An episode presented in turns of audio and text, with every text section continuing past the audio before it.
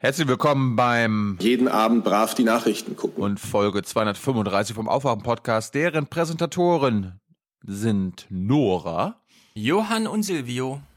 und Daniela. Oder!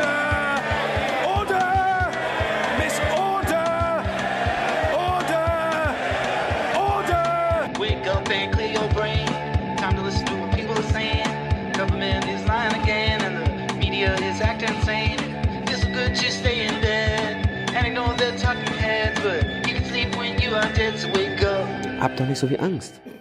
Habt doch nicht so viel Angst. Ah ja, Thilo guckt wieder Noah Gender, das finde ich gut. Äh, ja, lustigerweise habe ich äh, das mit den Order, Order, Order schon vor einer Weile vorgehabt. Und ich habe sogar die Question Time mitbekommen und habe diese Stelle mitbekommen. Und dann habe ich es bei No Gender gehört. Und dann habe ich mir gedacht, ne, da muss ich da auch mal reingrätschen. Ja, absolut clipwürdig. Dementsprechend, äh, wenn du erlaubst, dann spiele ich einfach die, Ja. den, den, heutigen Willkommen im 1% Club Dingens, Okay. äh, weil da hatte ich was angepasst.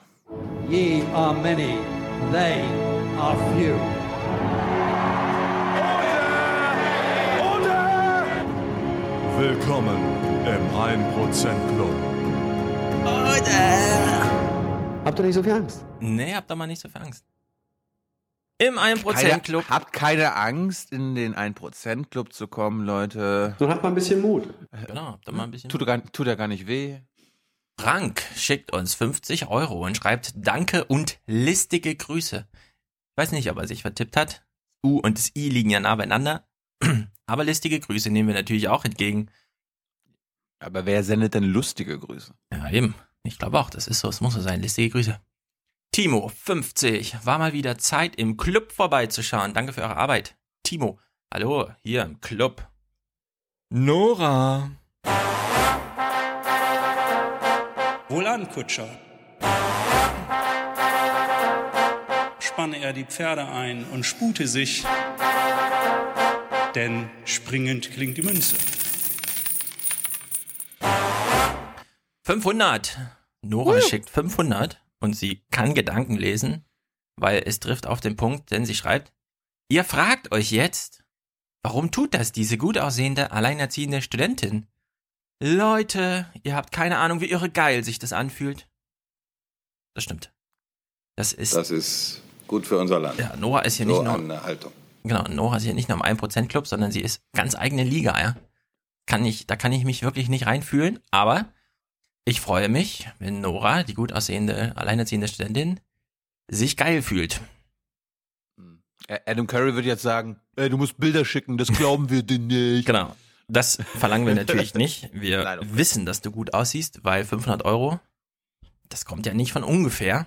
Und wir haben, nur, nur gut aussehende Leute haben Geld. Das Genau, ist wir- doch allgemein bekannt. wir haben Das, das, ist Team, doch, warte mal, das ist doch hier. Das ist doch ganz offensichtlich. Ja, es ist super offensichtlich. Das Team ist hier versammelt. Peter will auch noch was sagen. Hey Nora, spektakulär. Ich bin in meinem Keller gefangen, hoffe, dass am Monatsende noch was abfällt. Super.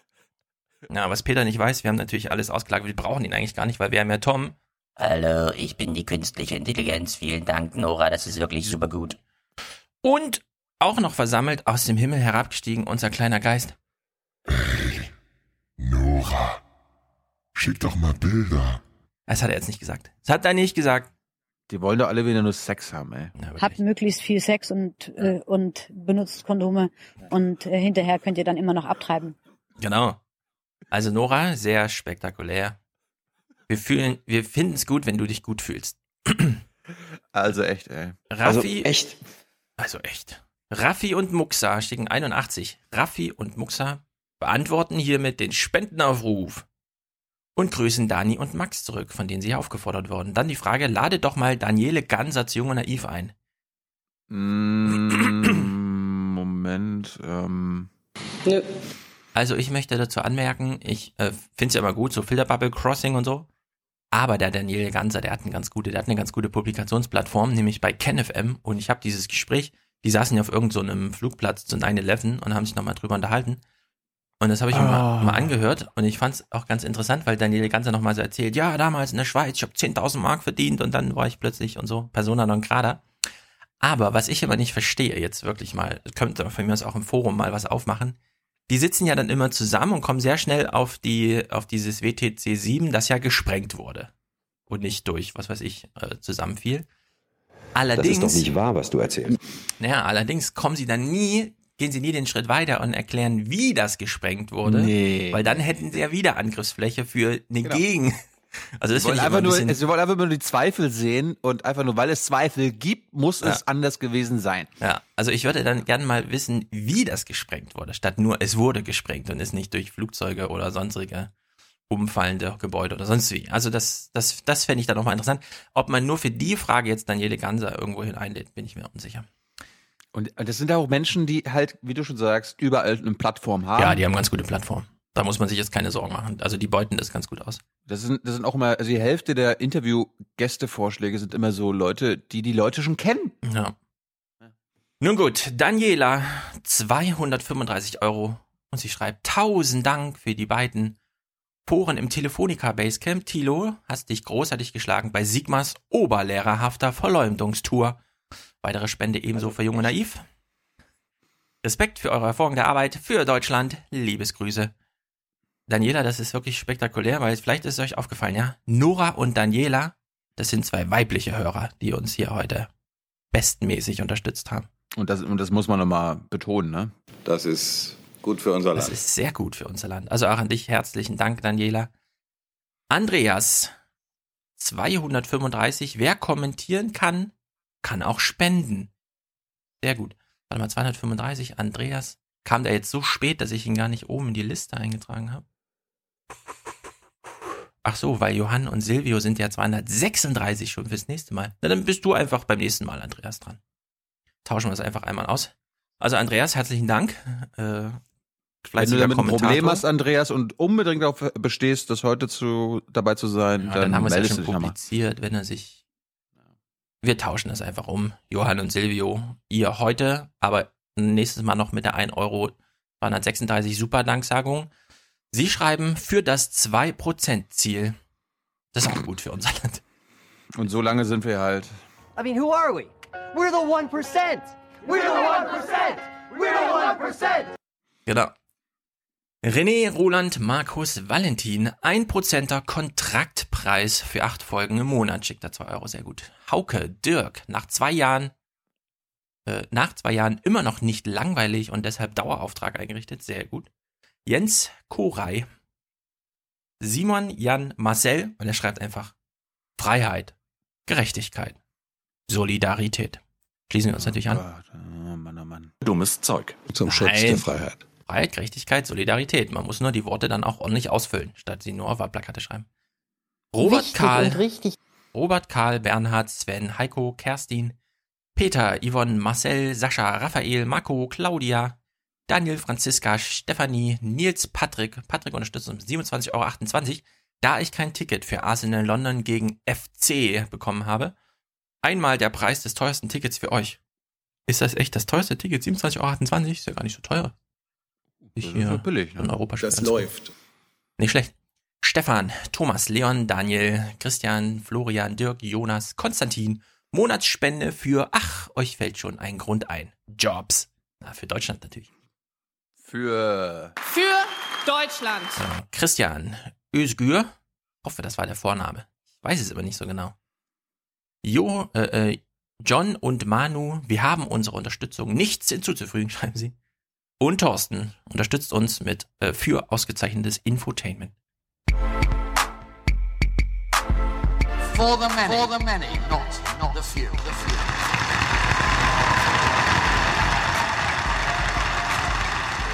Order, Order! Mensch. So. Das ist, das ist, mein, ist mein neues Board hier, Tyler. Oh, oder? Wer ist Tyler? Haben wir den schon begrüßt? Wer ist das? Ich kenne ihn nicht. Ach, äh, ja, äh, äh, warte mal, hier. Yeah, remember Alex? Remember? Remember? Die Hörerschaft rastet aus. Schönen guten Morgen. Ich, hätte, ich bin heute ein bisschen schwer rausgekommen. Ich hätte so einen Außenminister, der neben meinem Bett wie eine Bombe hochgeht, gebraucht, um wach zu werden heute. Ein Außenminister hast du ja doch, der wie eine Bombe explodiert. Wo ist denn das Problem? Also echt, ey. Da gibt's ja Also wohl 50 echt. Weckertöne, die man sich einstellen Ja, kann. für die Leute, die nicht wissen, wer ich bin, ich bin bei Jung und Naiv hinter der Kamera und ich bin heute als Augenzeuge geladen. Genau. Gab, gab, gab's einen Mord, äh, gab, gab's einen Mordversuch zu beobachten, ja? Ja, das war mein absolutes Lieblingskommentar. So, und Hans ist auch da. Hans, äh, man kennt dich von diesem Jingle. Wer hat den Verstand? Wer ist gut für unser Land? Die anderen Reporter kann man alle vergessen. Hier ist die Hans-Jessen Show. Mhm, wenn du dazu so tanzt, Hans, wird es auf jeden Fall ein Erfolg. ja, ja, ja, ich fürchte auch. Gleich nach Kai Pflaume Quiz einprogrammiert in der ARD. Da wollte ich schon immer hin. Sehr gut. So, wir sind ja schon mitten in der Sendung und machen weiter mit Reaktionen auf Aufwachen 234. Vielen Dank für alle Kommentare. Ich finde es gut, dass wir mal ähm, bemerken, dass wir nicht alle eine Filterblase sind und uns hier nur gegenseitig auf die Schultern klopfen. Deswegen Punkt 1, der junge Pfleger im ZDF oder was, eine AD? Keine Ahnung, ich komme völlig durcheinander bei den ganzen Sendungen. Jedenfalls. ARD, glaube ich. Ja, ich Wahlarena. Ja. Es gibt einen großen Unterschied, ob äh, ein Mensch über seine Probleme spricht oder als Anwalt von irgendwem anderen auftritt. Und der junge Mann wurde sorgfältig ausgewählt und die Frage wurde am Telefon abgefragt, geht's denn bei dir auch um die Alten? Und da hat er gesagt, ja, bei mir geht's um die Pflege. Bingo, komm in unsere Sendung. Ich hätte mich ja sehr gefreut, wenn das wie beim, wie bei der ARD geliefen wäre, wo man nämlich nicht vorher weiß, was die Leute fragen, weil dann hätte man ja mal über seine Probleme, ja, Arbeitszeit, Entgelt, welche Supervision bekommt er eigentlich, wird überhaupt betreut oder was ist da los, ja? Nein, alles kein Thema, weil Artikel 1 irgendwer liegt ja in seinem Code und so. Ist natürlich auch ein wichtiges Thema, will ich ja nicht in Abrede stellen, aber nicht unbedingt seins. Und das ist, das muss man ausdrücklich sagen, das ist bei Seenotrettern das gleiche, bei Lehrern, Krankenpflegern, Ärzten, überall. Man muss in solchen Berufen, wo man es mit leidenden Klienten zu tun hat, hinbekommen, seine eigenen Probleme wichtig zu nehmen. Ansonsten macht man diesen Job genau ein Jahr und dann ist man selber ein leidender Klient für irgendwen anderen. Darf ich dazu was sagen? Bitte, natürlich. Nein. Weil, weil, ich ja, weil ich ja bei dem äh, primären Podcast darüber nicht dabei war, sondern mir das nur hinterher ähm, ange durchgelesen und angehört habe. Ach, du Stefan, warst du hast, das. Mhm, Ich war das. Stefan, äh, du hast bei dem, was du eben gesagt hast, recht. Und trotzdem ähm, schneidest du was ab, was, glaube ich, die Sache dann wieder äh, nicht so ganz richtig sein lässt. Denn ähm, wenn dieser junge Mann sagt, ich habe diesen äh, Beruf ergriffen, in dem möchte ich arbeiten, die Bedingungen in diesem Beruf sind aber so, dass ich diese Arbeit, dass ich diese Arbeit nicht so machen kann, wie ich sie machen möchte. Auch deswegen, weil in diesem Beruf, zweite Ebene, die Menschenwürde, die für mich sozusagen ein Fundament äh, meiner Arbeit wie auch meines äh, politischen Handelns ist, verletzt werden, dann behandelt er und in, in seinem Statement sowohl die Bedingungen seiner persönlichen Arbeit und die seiner Berufskollegen, als auch die andere Ebene, die für ihn, so habe ich das wahrgenommen, ein Fundament, ein grundsätzliches Anliegen seiner Arbeit ist. Und ich denke, es ist legitim, diese beiden Dinge zusammenzufassen. Und ich würde sie nicht künstlich voneinander trennen wollen. Ja, äh, und deswegen sage ich äh, danke für den Meinungsbeitrag. Das habe ich mitbekommen, dass so gedacht wird. Und ich möchte ausdrücklich Mhm. sagen, man Ich muss, auch so. man muss, ja, aber ich, ich will es jetzt ausdrücklich sagen, das ist jetzt meine soziologische Brille, die ich mir aufsetze. Und das ist bewusst auch eine ganz kühle, ach Menschen interessieren mich nicht scheiß, ja. Es geht ja um die Sozialität. Und ich möchte ausdrücklich sagen, Menschen in Profession und Profession zeichnen sich durch die eine Eigenschaft aus, man hat es mit Menschen zu tun. Man steht nicht irgendwo an einem Fließband, an einem Gerät, an einer Maschine, sondern man, die, man hat mit Klienten zu tun. Also Anwälte, Lehrer, Krankenpfleger, Ärzte und so weiter.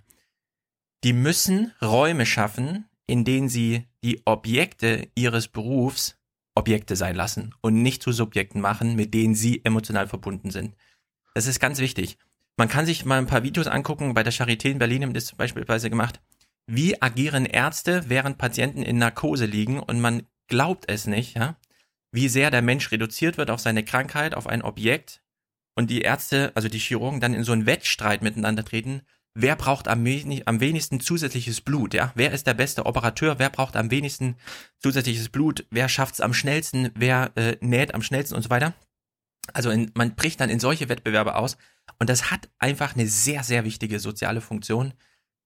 Man muss sich von seinem Klienten distanzieren. Man braucht eine Betreuung, man muss eine Supervision machen und es muss in dieser Supervision um einen selber gehen und nicht um die Patienten. Das ist ganz wichtig und ich hätte mir gewünscht, ich weiß, das ist eine Fernsehshow und so weiter, aber ich hätte mir gewünscht, dass ein junger Mensch, der sagt, ich pflege alte Menschen, sagt, Achtung, ich habe mal eine Frage, die betrifft zwar die Pflege, aber es geht hier um mich, um meine Arbeitsbedingungen, um mein Entgelt und um meine Betreuung, damit ich diesen Job länger als nur zwölf Monate machen kann und dann nicht wie ein emotionales Wrack irgendwie da liege und als nächstes irgendwen braucht, der mich, der mich dann als Klient professionell betreut.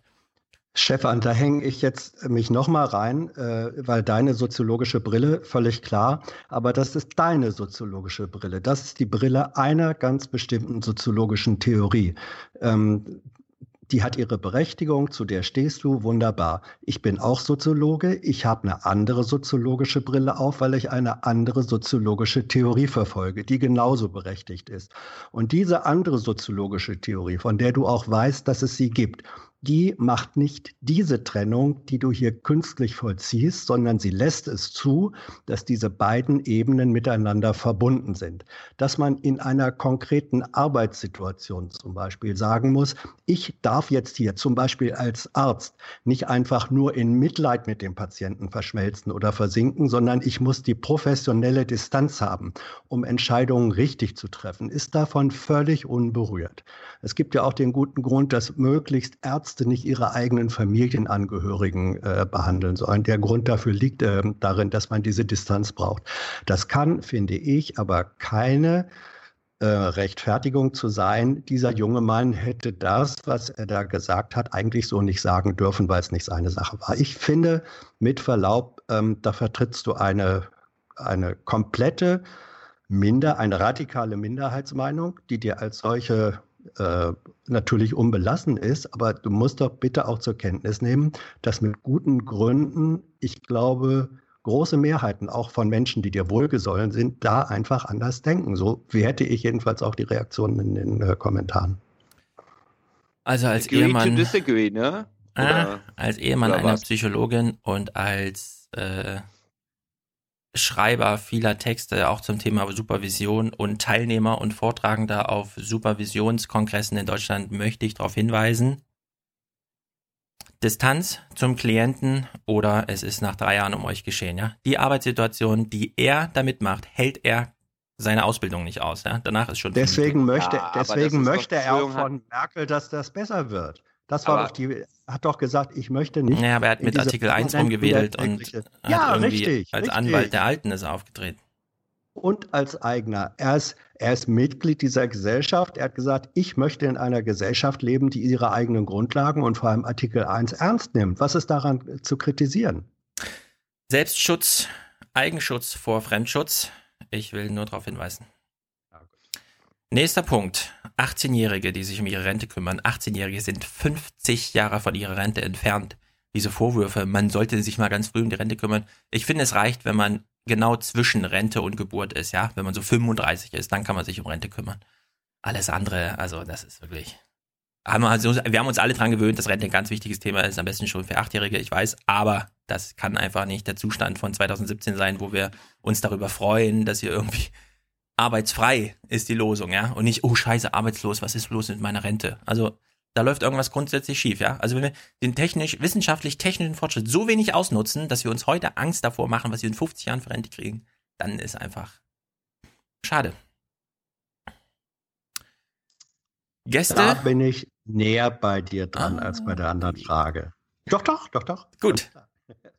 Ja, ich meine, 65, wenn man mit 65 in Rente geht, ja, und man fängt mit 30 an, drüber nachzudenken, dann hat man immer noch genug Zeit, genauso lange für die Rente zu sorgen, wie man dann Rente gen genießt, heißt es ja, wenn man dann 100 wird, ja, und 100 wird man nun mal wahrscheinlich. Ja, aber bei Nullzinspolitik müsstest du dann jeden Monat genauso viel weglegen, wie du dann als Rente brauchst. Ja, und deswegen will ich ja auch eine Debatte darüber, dass wir es nicht über Zinsen finanzieren. Das ist ja auch der größte Quatsch. Wir Aha. bräuchten zum Beispiel neue, neue Deutsche in Deutschland.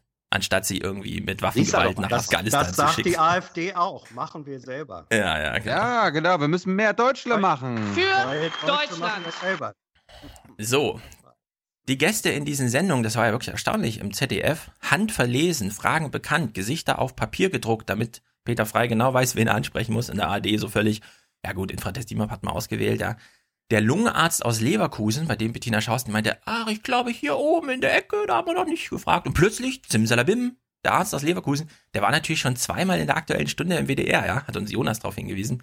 Finde ich auch witzig. Also das, das ist sozusagen wieder Rekrutierung aus dem eigenen Medienbetrieb. Das ist, ist auch schön hier. Peter Frei hat einen Zettel mit den Gästen und den Bildern und bei uns war es andersrum. Da kommen unsere Gäste mit Zetteln und geben uns die. Ja, und genau. dann hier macht mal was. Ja, Klaus. Mal gut, dass die Rek mal gut, dass die Rekrutierung aus dem eigenen Betrieb hier nicht stattfindet. Ja. Okay, Klaus hat in den Kommentaren bei uns geschrieben, ja, der wurde nämlich auch angerufen für eine der Sendungen und dann war die Frage und so und dann schreibt er, der Redakteur fragte mich am Telefon, ich hatte mein Alter 20 angegeben, ob sich meine Frage denn auf die Rente bezog. Ja, genauso wurde der, der junge Mann der Pflege auch angerufen. Ey, beziehst du dich auf die Pflege? Ja, aha, okay, aber nicht auf den Pflegerberuf, oder? Mhm. Na gut, die Berliner Morgenpost schreibt nochmal, die Sprecherin der Hinterbliebenen der Opfer des Terroranschlags vom Breitscheidplatz sollte als Gast in der am Donnerstag ausgestrahlten CDF-Sendung Klartext Frau Merkel sein, doch Stunden vorher wurde ihr telefonisch abgesagt. Die Begründung war nicht glaubhaft, so Astrid Passin. Ich denke, meine Fragen wären denen zu unbequem gewesen. Ja? Also was das CDF da wieder veranstaltet mit Rekrutierungsmaßnahmen und Telefon-Assessment Center und so. Die ARD hat die Leute einfach eingeladen und dann einfach hier, willst du was fragen? Ja, ich will was fragen und dann wurde was gefragt. Vielleicht, vielleicht, vielleicht hat ja irgendwie Steffen Seibert interveniert, aber der hat ja, nee, das kann nicht sein, der hat ja nichts mit dem Wahlkampf zu tun. Nee, als ne? Merkel in der ARD war, ähm, für die Wahlkämpfe kann ich hier nicht sprechen. Das ist nicht, nicht Teil meiner Arbeit. Genau. Nee, als Merkel Ja. in der ARD war, Darf wurde auch ich- nicht vorher nachgefragt. Das, das ZDF Ja, hat das so ich- gemacht. Die ARD war da ein bisschen freier. Ja, ich will dazu mal was sagen, weil, weil ich äh, solche Rekrutierungen in Anführungsstrichen in kleinerem Maß selber auch mal ähm, mitgemacht habe. Ich weiß ein bisschen, was da bei denen, die das machen, äh, im Kopf Insider. passiert. Ähm, ja, äh, es, es ist eine große äh, Sorge davor, in Live-Situationen etwas äh, da zu produzieren, was irgendwo aus dem Ruder äh, läuft. Es ist, äh, oh, come on. Genau deshalb guckt man doch Darf Live-Fernsehen. Moment, Moment. Natürlich, deswegen guckt, ja, sicherlich. Äh, niemand findet es schöner ähm, als der Zuschauer, wenn ein äh, professioneller Nachrichtensprecher sich verspricht. Nichts ist gleichzeitig für den professionellen Nachrichtensprecher schrecklicher, als sich zu, äh, versprechen, äh, zu versprechen. So. Aber es Deswegen um, sind, es geht, Ja, es da aber Thilo, Nee. das ist doch jetzt nicht Nein, Hans Meinung, ich, sondern ist doch nicht mal eine Meinung. Ich sag nur, was da passiert. die denken, Also es ist die große, es ist die große Angst vor dem Kontrollverlust. Und deswegen werden solche Castings äh, äh, gemacht und deswegen gehen die dann häufig genug auch schief. Ähm, wir haben ja, wir sind uns, glaube ich, darüber einig, dass eigentlich das Townhall-Format, was bislang am besten funktioniert hat, eigentlich das von RTL gewesen war. Die haben selbstverständlich auch gecastet und Ja. wie sie gecastet haben. Ja? Die haben Filme Sie vorbereitet und mehr- alles. Die haben die Leute am Tisch Filme geholt, statt am, am Sitz Ja, anzusprechen. ja, das was, ja, aber, aber erst mal diese Leute, über die sie dann äh, die Filme gemacht haben, die zu finden, davor hat schon ein Casting ja stattgefunden. Und also sozusagen der Ansatz, ein Casting, wir wollen eine Situation kontrollieren können, haben die ganz genauso gemacht. Sie haben es aber besser gemacht. Es geht also nicht um die Frage, casten ja oder nein, sondern es geht eigentlich um die Frage, wie castet man so, dass ein möglichst gutes, im Interesse der Zuschauer und der Debatte, ein möglichst gutes Produkt dabei rauskommt. Das haben die einen besser gemacht als die anderen. Ich habe ja gar nichts gegen Casting. Ich finde es nur bezeichnend, dass Klaus bei uns wieder schreibt, er wurde angerufen und dann war die Ja. Betrifft deine Frage die Alten oder nicht? Mhm. Und dann hat er gesagt, nee, geht nicht um Rente, wurde ausgeladen. So, ja, Mhm. RTL, da hat wahrscheinlich keiner nachgefragt. Ja, betrifft das jetzt die Alten? Pflege, Rente, bla bla bla? Nee, Naja. sondern da wurde einfach querbeet und plötzlich hatten wir eine Alleinerziehende. Wo gibt's denn sowas? Ja, RTL wird sich auch überlegt haben, welche Themen halten wir für relevant. äh, und haben dann nach diesen Themen geguckt. Also der Mechanismus ähm, war vielleicht im Detail ein bisschen anders, aber die Selektion zu sagen, wen wollen wir eigentlich haben oder was wollen wir haben, welche Themen und wie finden wir die Leute dafür. Einen solchen Selektionsmechanismus hat es da ganz genauso äh, gegeben. Vielleicht haben diejenigen, die da ausgeladen worden sind, gar nicht erfahren, dass sie ausgeladen worden sind. Deswegen wurde es weniger skandalisiert, aber stattgefunden hat das mit Sicherheit ganz genauso. Das ist das Wesen von Castings. Man guckt sich viele an und wenige werden's. Nächster Punkt, bei dem ich auf die Mappe bekommen habe. 230 Euro Miete in Hamburg. Tata, die Miete war gar nicht 230 Euro, Kaltmiete war 155, 156 Euro. Ich könnte gleich nochmal loslegen, ja. 156 Euro, 40 Quadratmeter, elbnah in Hamburg, beste Wohngegend. Ich meine, der würde ja selbst Sarah Wagenknecht sagen, ja. Da, da wird's pervers. Ja, also Arne. Das ist das bedingungslose Grundeinkommen auf der Mietebene. Ja, genau. Arne hat in den Kommentaren nochmal den Tagesschau-Text dazu verwiesen. Es ist wirklich spektakulär. Die wollten die Wohnung grundsätzlich neu bauen. Die ganze, es war halt so ein altes Dachgeschoss. Das wurde damals so notgedrungen und die hat, ja, wir machen es alles selber und so. Jetzt haben sie halt gesagt, ey, da ist zu wenig, wenig, äh, zu wenig Wärme und Schalldämmung. Da ist zu wenig Licht. Da fehlt, da gibt's ja gar keine Fenster in der Wohnung, ja. Wir müssen uns nochmal das Video angucken. Die haben wahrscheinlich alles ausgeleuchtet, damit es überhaupt äh, drehbar war und so weiter. Und die Wohnung wächst von 40 auf 69 Quadratmeter. Man musste sagen, es wird überhaupt erstmal eine Wohnung. Vorher hat sie auf dem Boden gewohnt. Ja, der, genau, der hat einfach im Dachboden gewohnt. Der Preis orientiert sich am Mittelwert des Hamburger Mietspiegels. Was will man mehr? Dafür ist der Mietspiegel da. Tagesschau.de hat einen sehr schönen Satz geschrieben. Allerdings ist der Fall der Hamburger Rentnerin vom ZDF eher unglücklich gewählt, denn er taugt schlecht zur Verallgemeinerung. Ta -ta. Ja. Das hätte man auch schon richtig. während der Vorbereitung mitbekommen können, ja, dass 156 äh, Mietenverteidigung nicht so ganz sieben Minuten lang das ist, womit man so eine Sendung eröffnet, weil sich Stefan Mhm. Schulz dann die Haare rauft. Ich meine, das, das Thema Mieterhöhung an sich ist ja ein riesengroßes Thema, ist wichtiges das Thema. Thema überhaupt. Ja, aber, das ist ein halt so Aber ein Beispiel zu verwenden, das quasi ein, ein 0,1 Prozent Beispiel an Mieterhöhung ist, ja, von, von 230 auf 1000 Euro Warmmieteerhöhung, das gibt's halt ganz, ganz, ganz, ganz selten. Na, vor allem, man hat hier, man hat hier offensichtlich das Kriterium, wo haben wir die größte Spreizung, wo haben wir den höchsten Skandalisierungsfaktor genommen und hat dabei dann komplett übersehen, und da wurde das Ding zum Boomerang, dass hier ein Beispiel dadurch gewählt wurde, was als Beispiel in Wahrheit nicht taugt. Und das stellt sich dann im Und- Verlauf der Debatte raus. Das hätte man, ihr habt völlig recht, im Verlauf der Recherche, dazu sind äh, Rechercheure da äh, und Journalisten, hätte man sagen, erkennen können und müssen, das taugt nicht äh, für diese Form von Skandalisierung, die dann, äh, man kann es ja noch nicht mal den Mietern äh, eigentlich übel nehmen, für die ist das eine Drei- oder eine Vervierfachung und so üblich ist ist die Miete Schicksal, auch genau. nicht. Für die ist das Schicksal. Aber es taugt nicht ähm, für eine gesellschaftliche Skandalisierungsdebatte, so wie sie da hochgezogen wurde. Untaugliches Beispiel. Und erinnere dich an Peter Frey, der auch nochmal gleich zur Hand hatte. Ja, ja, hier die Hamburger Wohnungsgesellschaft und Ja. Äh, Mhm. ist ja von der Stadt und das ist eine SPD-Stadt. Also ich kann mir vorstellen, dass sie extra dieses Beispiel genommen haben, um ihm am Ende nochmal einen reinzudrücken. Ja. Und übrigens, Ja. SPD. Peter Frey hat Ja. das sieben Minuten laufen Ja. lassen, um dann zu sagen, tä, tä, tä, tä, und das ganze Publikum rastet aus. Die Älteren von uns wissen mit dem Begriff neue Heimat noch was anzufangen. Ja, wir Jüngere nicht. Was ist die neue ja, Heimat? Das, das, die neue Heimat war ein gewerkschaftseigener, äh, einmal der größte gewerkschaftseigene öffentliche äh, soziale Wohnungsbaukonzern äh, oder Unternehmen und äh, die sind dann auch daran kaputt gegangen, weil sie nicht so besonders äh, sozial äh, agiert haben. Ist jetzt, macht jetzt alles BlackRock. Ja. Ich habe Apolda und Gotha verwechselt. Das ist natürlich blöde, weil Gotha ist ja die Stadt bei Eisenach. Apolda ist ja die Stadt bei Jena. Kenne ich eigentlich ganz gut. Egal, kann passieren. Ralf, ja, Peinlich, peinlich. um das hier mal ein bisschen zusammenzubinden, die Kommentare. Ralf hat dann unter seinen ewig langen, ach Stefan schon wieder, pf, und so, hat er geschrieben, insgesamt waren eure vorangegangenen Podcasts analytisch und argumentativ um einiges besser.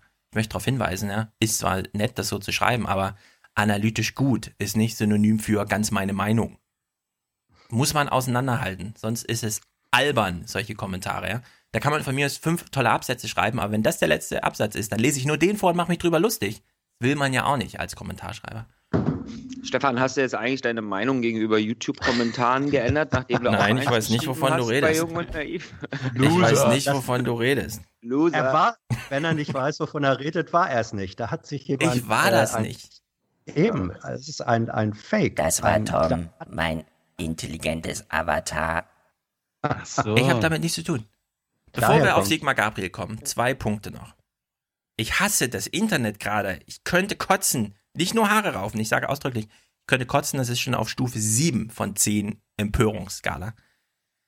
Es entscheidet ein AfD-Text nach dem anderen, ja. Das ist so unfassbar gerade. Wir, wir haben gerade Peak AfD, eine Woche vor der Bundestagswahl. Wie konnte denn das passieren? Perfekt. Ich will Perfekt ausdrücklich sagen. Ja, ich will ausdrücklich sagen, die CDU hat den richtig guten Plan. Flüchtlinge, Flüchtlinge, Flüchtlinge, Flüchtlinge, vier Monate vor der Wahl. Flüchtlinge? Hä? Haben Sie nicht über diese Sonderkanäle gehört, dass wir gar keine Flüchtlinge mehr haben? Sind nicht mal, nicht mal eine sechsstellige Zahl. Das Thema war eigentlich erledigt. Dann kam im Juli Martin Schulz und hat Merkel gesagt, es darf sich nicht wiederholen 2015. Alle sind drauf angesprungen, weil Quote und so. Das war doch wichtig. Hast du Gabriel nicht gehört? Die sprechen zu wenig über Flüchtlinge und überlassen das Ja, Feld der AfD. ich will's Aber mal so sagen. Kommen wir gleich zu. 2005, als Merkel ins Amt kam, habe ich ja Merkel gewählt, aus einem einfachen Grund. Merkel hat den richtig, eine richtig gute Idee, fand ich, nämlich eine einfache Steuererklärung, die zwar 100.000 Steuererklärungsleute arbeitslos gemacht hätte, aber die erstmal für mich nachvollziehbar war. Und dann kam die SPD und hat gesagt, der Professor aus Heidelberg, das geht ja gar nicht. Dann habe ich gesagt, ey, ihr Wichser, ja, das kann doch wohl nicht wahr sein, dass er jetzt so einen Wahlkampf macht. Dem Ach, der Professor aus Heidelberg. Da werden die Leute in Goslar schon sagen, äh, Professor I und so. Ich, ich, ich bin kurz davor, Merkel wieder aus Protest zu wählen, ja? Weil die SPD hier dieses Flüchtlingsthema wieder hochholt. Merkel wählen. Ja, das ist einfach. glaube ich, der Einzige. Ich bin. Was sagt, äh, Stefan, was sagt dein intelligenter Avatar dazu? Ja, warte. Also, ich will nur mal vorlesen, ja. Simon Hurz, den wir ja im Internet irgendwie alles ein bisschen kennen, weil wir seine Empfehlungen so folgen, der hat einen Text von Michael Bittner verbreitet, in dem der Satz, also mit dem typischen Hinweis, lest diesen Text, verbreitet diesen Text, so schadet ihr der AfD. In diesem Text steht dann der Satz, man sollte die AfD-Funktionäre vielmehr als faul, inkompetent, intrigant, gierig und korrupt entlarven, als ganz gewöhnliche Politiker der schlimmsten Sorte, wo ich mir denke, genau, jetzt geben wir erstmal der AfD recht und sagen, ganz gewöhnliche Politiker, klar, faul, inkompetent, intrigant, gierig und korrupt. Ja, also das ist wirklich, es ist unfassbar, was hier im Internet stattfindet, ja. Also, und, und die Krone, die Krone wurde ja dann noch aufgesetzt von Niggemeier, Lobo, Holgi und so weiter, indem sie plötzlich anfing, schon mal das Blame Game zu spielen und zu sagen, ey, wenn die AfD mit 14,9 Prozent sogar die, das FDP-Ergebnis von 2009 noch überflügelt, dann liegt das an der Partei. Das erinnert mich so ein bisschen Also- an, an die Situation letztes Jahr mit Trump und Clinton, Ja, wo dann absolut. ja Jill Stein, Jill Stein, Ja, ne, genau. wenn, das, wenn das nicht klappt, ist Jill Stein schuld. Es mit ihren 1%, mit den 1% Stimmen. Es ist unfassbar. Es ist wirklich unglaublich. Ich will nochmal darauf hinweisen. Es ist ein soziologisch kühles Argument. Wenn ihr im Internet einfach nur wütend seid, empört und eine Empfehlung, etwas nicht zu wählen abgibt, dann geht es auf jeden Fall schief, ja. Johnny Häusler von Spreeblick ist der Einzige, der mal einen Text geschrieben hat mit dem klaren Botschaft, Achtung, die Wahl wird kompliziert, das sind die Parteien aus meiner Sicht und diese wähle ich. Und dann kam die Bingo. Grüne raus. Bingo. Ich verstehe nicht, wie, wieso plötzlich alle anfangen mit, oh, es ist Bundestagswahl, ich bin empört. Äh, Also hier äh, typisch, äh, äh, wer hat's gesagt? Steinmeier? Ich bin empört, ich krieg kein Auge mehr zu, meine Haare raufen sich schon von alleine. Das kann ja wohl alles nicht wahr sein. Spiel mal ein, Tilo, hast du es parat? Ich bin frustriert, ich bin genervt, ich bin empört. Ja, also ich kann die, geht auf jeden Fall wählen und wählt nicht die AfD oder die Partei nicht mehr hören, ja. Jeder muss jetzt einfach, wenn er, wenn er das zum Thema machen will, muss er sagen, was er wählt. Eine klare, positive, aktive Nein, nein, ich Botschaft. wähle nicht AfD. Ja, ich, genau. Ich, das, ist, das ist Wahlgeheimnis, okay? Das ist Wahlgeheimnis, aber ich sage nur, Ja. Also, wenn ich nicht will. zumindest darf für ein- Geheimnis ist übrigens nicht, dass du nicht sagen darfst, was du wählst, sondern dass nie jemand kontrollieren Das ist kann, mir ob doch es klar. stimmt, was du sagst. Ja. Das Ja, das ist ein sehr guter Hinweis, Es weil gibt ja, Ja. Weil es viele gibt ja Leute immer so, ich würde es dir ja sagen, aber Wahlgeheimnis und so. Ja. Es Ja, kommst in den Knast, es- wenn jemand sagt, dass du gewählt hast. Basti gewählt. Es gibt diesen, es gibt diesen schönen äh, küchenpsychologischen Trick. Wenn ich zu dir sage, bitte denken Sie jetzt auf keinen Fall an Krokodile. Du darfst jetzt nicht an Krokodile denken. Okay, du kannst Du mein- denken, woran du willst, aber nicht an. Krokodile. Erzähl mir mal, woran du gerade denkst, garantiert. Ich an Natürlich. Krokodile. Äh, Das Mhm. ist, ja, je häufiger, je häufiger du sagst, ähm, auf keinen Fall die AfD wählen, desto mehr erreichst du zwar dich und deine Community, aber die wissen es sowieso schon. Ja, die wissen alle erreichst auf Bescheid. der- Die wissen alle Bescheid, du mobilisierst aber gleichzeitig natürlich auch die andere Seite. Also es ist bestenfalls ein Nullsummenspiel.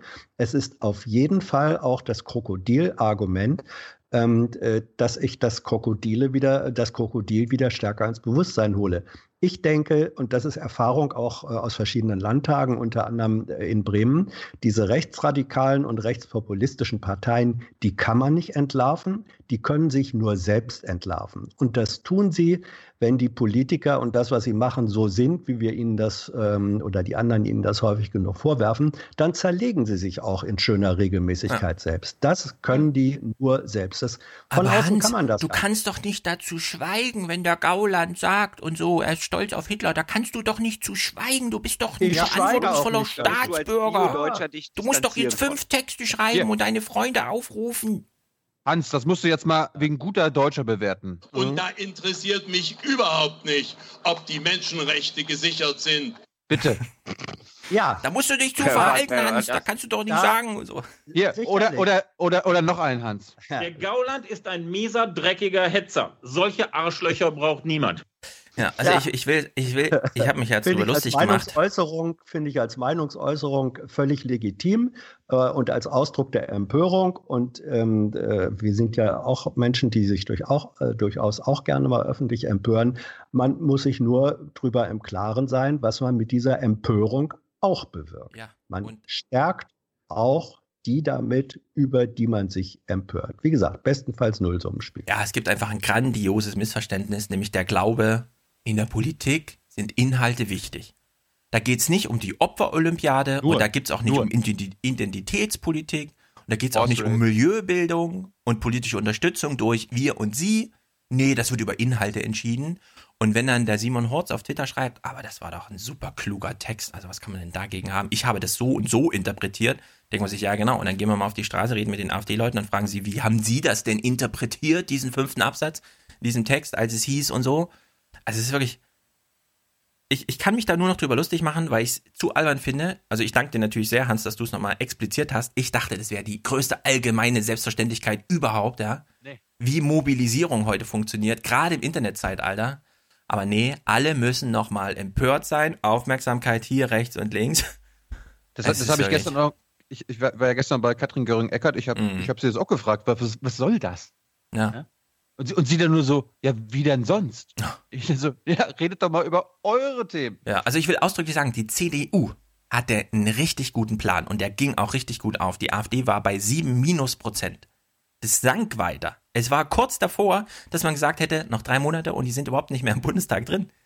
Und dann kam Martin Schulz und meinte, also die Merkel, die hat das 2015 blöd gemacht und das muss man jetzt nochmal verhindern, dass sich das wiederholt. Und überhaupt hätte sie von Anfang an, das sagt er, er war 2015, was war Martin Schulz nochmal 2015 in dieser Zeit, als er jetzt rückblickend Merkel vorwirft, man hätte von Anfang an auf eine europäische Lösung setzen sollen? Präsident des Europäischen Parlaments. Präsident des Ja. Europäischen Parlaments.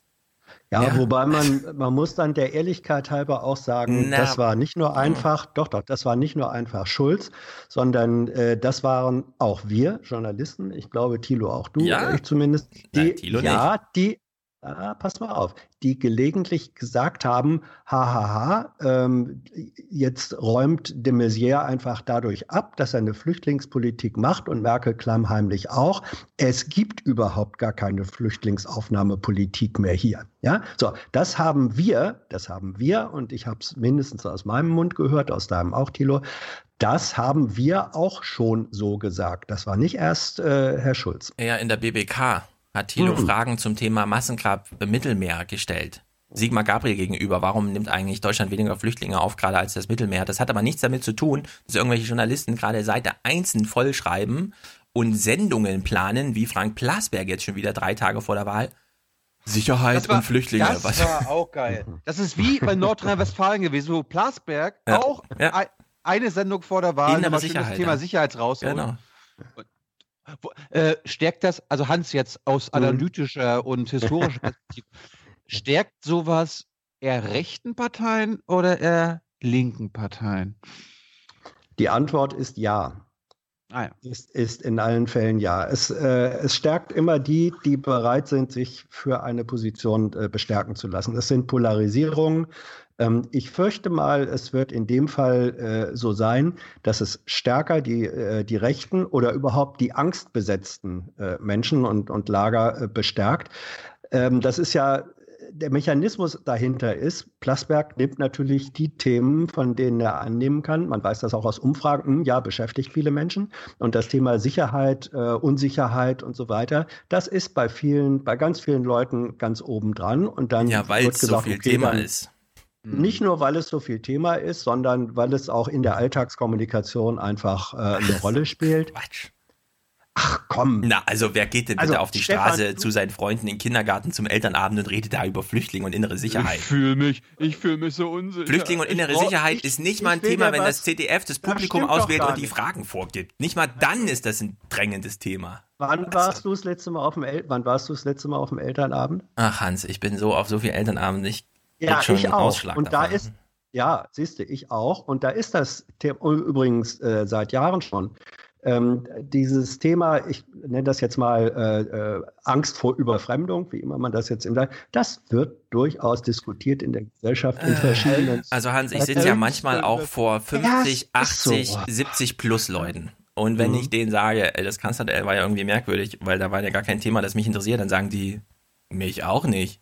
Da fängt doch keiner an, über Flüchtlinge und Überfremdung zu diskutieren. Ich habe das noch nie auf der Straße erlebt. Das findet, also vielleicht ist Frankfurt ja einfach schon voran, ja, weil wir hier 40% Ausländerquote oder sowas haben, aber Ihr seid noch zurück, ihr seid noch zurück, Stefan. oder zurück kann natürlich sein, dass es in Apolda viel drängender ist, weshalb der Mann da Also ich merkt, bin, ich, ich, ich akzeptiere aber wirklich, ich akzeptiere in dieser Diskussion äh, nicht oder möchte nicht akzeptieren eine Erklärung, die auf einmal heißt, die Leute sind deswegen, haben das deswegen so sehr auf Position 1, weil wir, die Medien oder die Politik es ihnen einreden. Das Oh. ist klassische, das habt ihr Was? gerade gesagt. Ja, du das gerade. meinen wir ja auch genau so. Ja, Das ist genau das das, Argument. Das ist, das, nein, das Doch. ist AfD-Argumentation. Das ist die Manipulation durch die Medien. Mit dem Argument kommt ihr hier um die Ecke. Leute. Ah, die Medien helfen da. Wir schüren Ängste, schüren, schüren Ja, aber- Ängste, wir schüren Ängste. Hans. da helfen die damit? Hans. Hans Hütt hat darüber geschrieben, Marco Bülow hat die statistische Auswertung gemacht. 90 Prozent der Talkshows die letzten zwei Jahre sind Flüchtlinge, innere Sicherheit, Terrorismus. Und zwar in einer Gemengelage. Ja, Wie kannst du denn jetzt sagen, Küchenho- Will ich dir sagen, die Küchenhoff-Studie, ähm, die, die immer noch eine der wichtigsten äh, äh, Studien zum, zur Untersuchung von Wählerverhalten äh, im, in Relation zu Zeit, Zeitungskonsum, die Küchenhoff-Studie hat äh, äh, ermittelt, dass 70, 60 bis 70 Prozent der Bild-Zeitungsleser SPD gewählt haben zu dem Zeitpunkt, als der Umbau. Das Oh. war ja, oh. So, das, und das war eine, das waren Zeiten, da war die Bild-Zeitung äh, sozusagen äh, äh, noch rechts äh, f- von, von jedem, was man sich vorstellen kann. Aber Ein- echt, das, ein das, das, damals, damals gab es drei ja. Parteien, Hans. Drei Parteien gab es da und nicht acht. Nee, die NPD gab es auch schon. Ähm, also es, ich, es ist doch klar, dass Medien bestärken und, ver, und verstärken, aber wir machen nicht. Überschätzt doch nicht, äh, überschätzt nicht die Macht der Medien und unterschätzt nicht die Macht äh, de, und Bedeutung des Diskurses, der in der gesellschaftlichen Kommunik Kommunikation immer stattfindet. Ja, aber es Wir ist können so eine Henne-Ei-Diskussion. Nee, also, nee, nee, nee. Kann Nee, man nee, da nee. jetzt wirklich ganz genau feststellen? alles, was wir über die Welt wissen, in der wir leben, wissen wir aus den Massenmedien. Woher denn sonst? Aber nicht eins zu eins. Na, aber wie, woher denn sonst? Nicht eins zu eins. Woher Ja, weiß ich also- denn, dass Deutschland gerade übervölkert und entdeutscht wird? Woher weiß ich das denn? Woher wissen das denn die Leute? Sehen die das in ihrer Nachbarschaft? Sieht der Mann in Apolda, der Merkel lobt wegen ihrer Wirtschaftspolitik, also sieht der Merkel Wirtschaftspolitik? Ich glaube nicht. Und sieht der, dass Deutschland überfremdet? Der, ich würde gern mal diesen Apolda-Typen an die Hand nehmen, dass wir mal einmal an einem Samstag über die Kölner Einkaufszeilen laufen. Ja? Der fällt ja in Ohnmacht, der Typ. Ja, der hat Lebenserfahrung äh, gemacht. Ähm, die für ihn, äh, wir können sagen in behämmerter Weise, sich aber schlüssig zurückführen lassen auf dieses äh, äh, für ihn äh, schlüssige Ursachenprinzip. So, das ist das, was passiert. Der sieht Ja, das einfach das im ist- Fernsehen und sonst nichts. Das ist doch Quatsch. Okay, wir machen mal eine Exkursion nach Apolda und dann gucken wir uns Ja. mal die Gebiete an in Apolda, wo Deutschland Ja. droht, entdeutscht zu werden. Ja. Dann zählen wir Oh, mal die Gärten durch. Ja, und dann Okay, kommen wir dann mal zu einem richtig kontroversen Okay, Thema. ja. Sigmar Gabriel, das war ja bisher so ein leichter Plausch.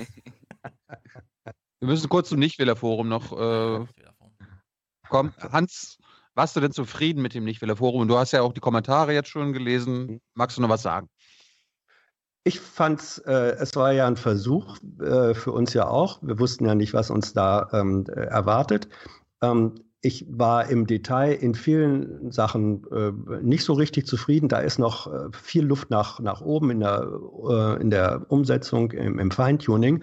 Und trotzdem finde ich unterm Strich, es war gut, dass, das, dass wir das gemacht haben. Und ich glaube, es gibt einen Riesenbedarf nach dieser Form von äh, Diskurs, wo Menschen und dann eben nicht gecastet, sondern ähm, so, wie sie gerne möchten, äh, sich mit dem, was sie sagen möchten, dahinstellen und setzen können. Und wir Politiker und andere Verantwortliche haben, die sich damit auseinandersetzen. Diesen Grundgedanken finde ich nach wie vor richtig. Und ich finde auch, dass der bei allen Längen und Schwächen, mh, bei allen Längen und Schwächen äh, im Detail hat der für mich ähm, eigentlich ganz gut funktioniert.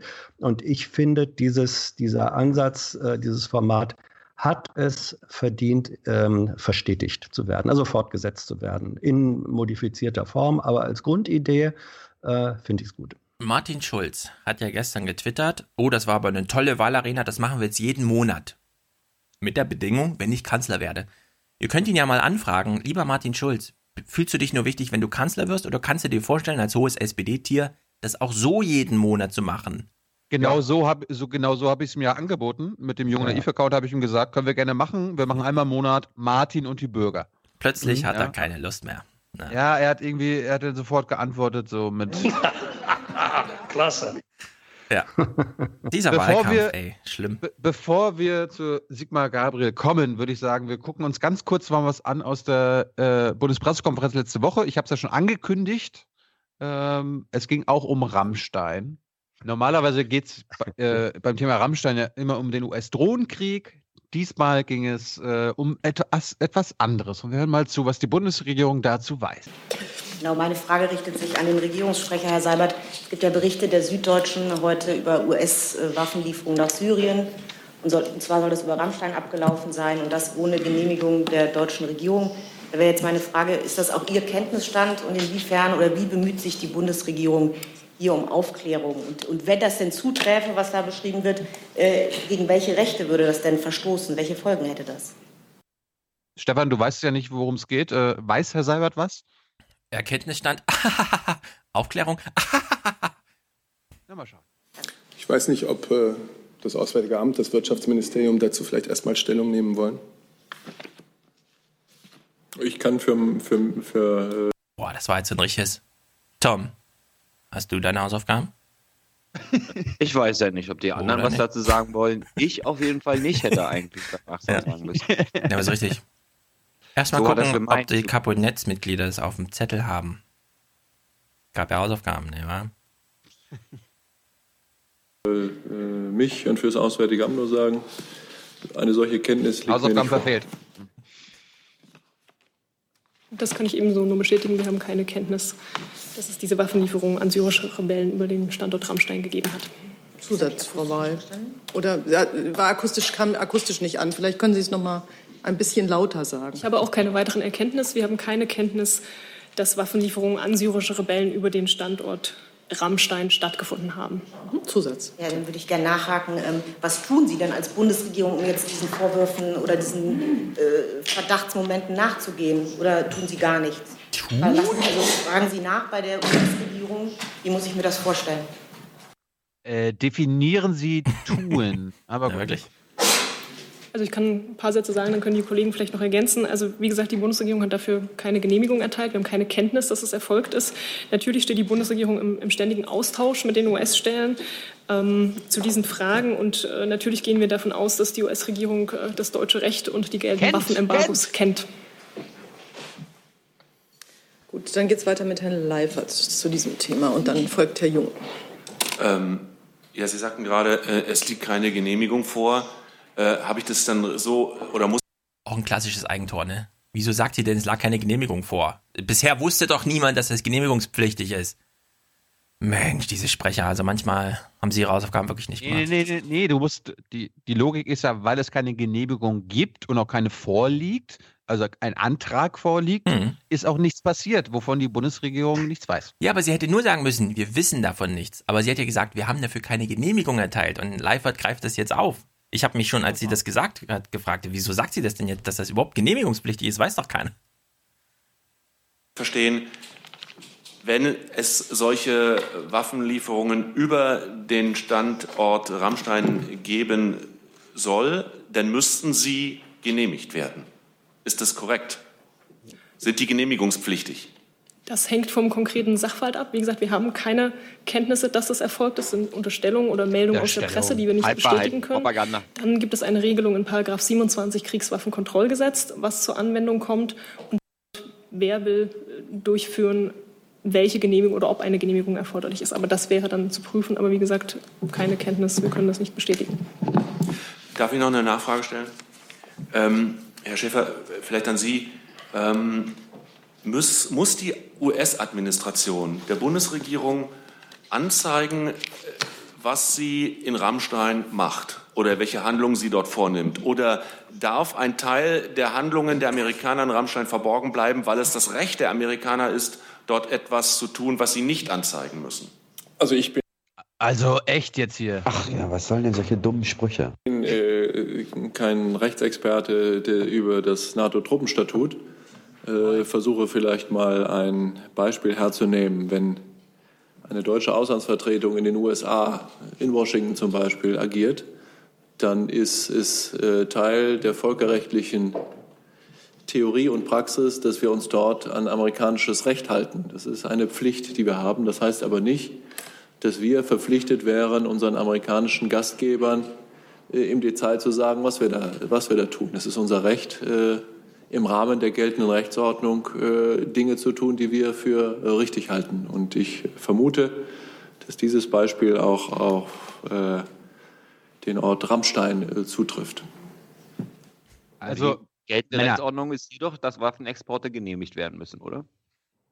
Männer, das ist ganz einfach. Ihr wisst ja, die Deutschen haben eine Militärbasis in Washington, wo und es ist ja ein offenes Geheimnis, dass wir die Mexikaner und die Venezuelaner über diese Basis mit Waffen beliefern. Ja. Und das ist dann auch völlig in Ordnung.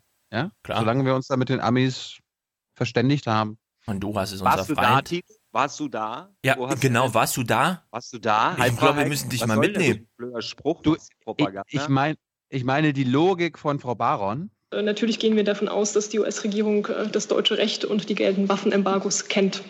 So, die Deutschen, wir kennen auch die US-Gesetze und daran halten wir uns. Alles klar? Wir hören jetzt weiter. Dann geht es weiter mit Herrn Jung zu diesem Thema.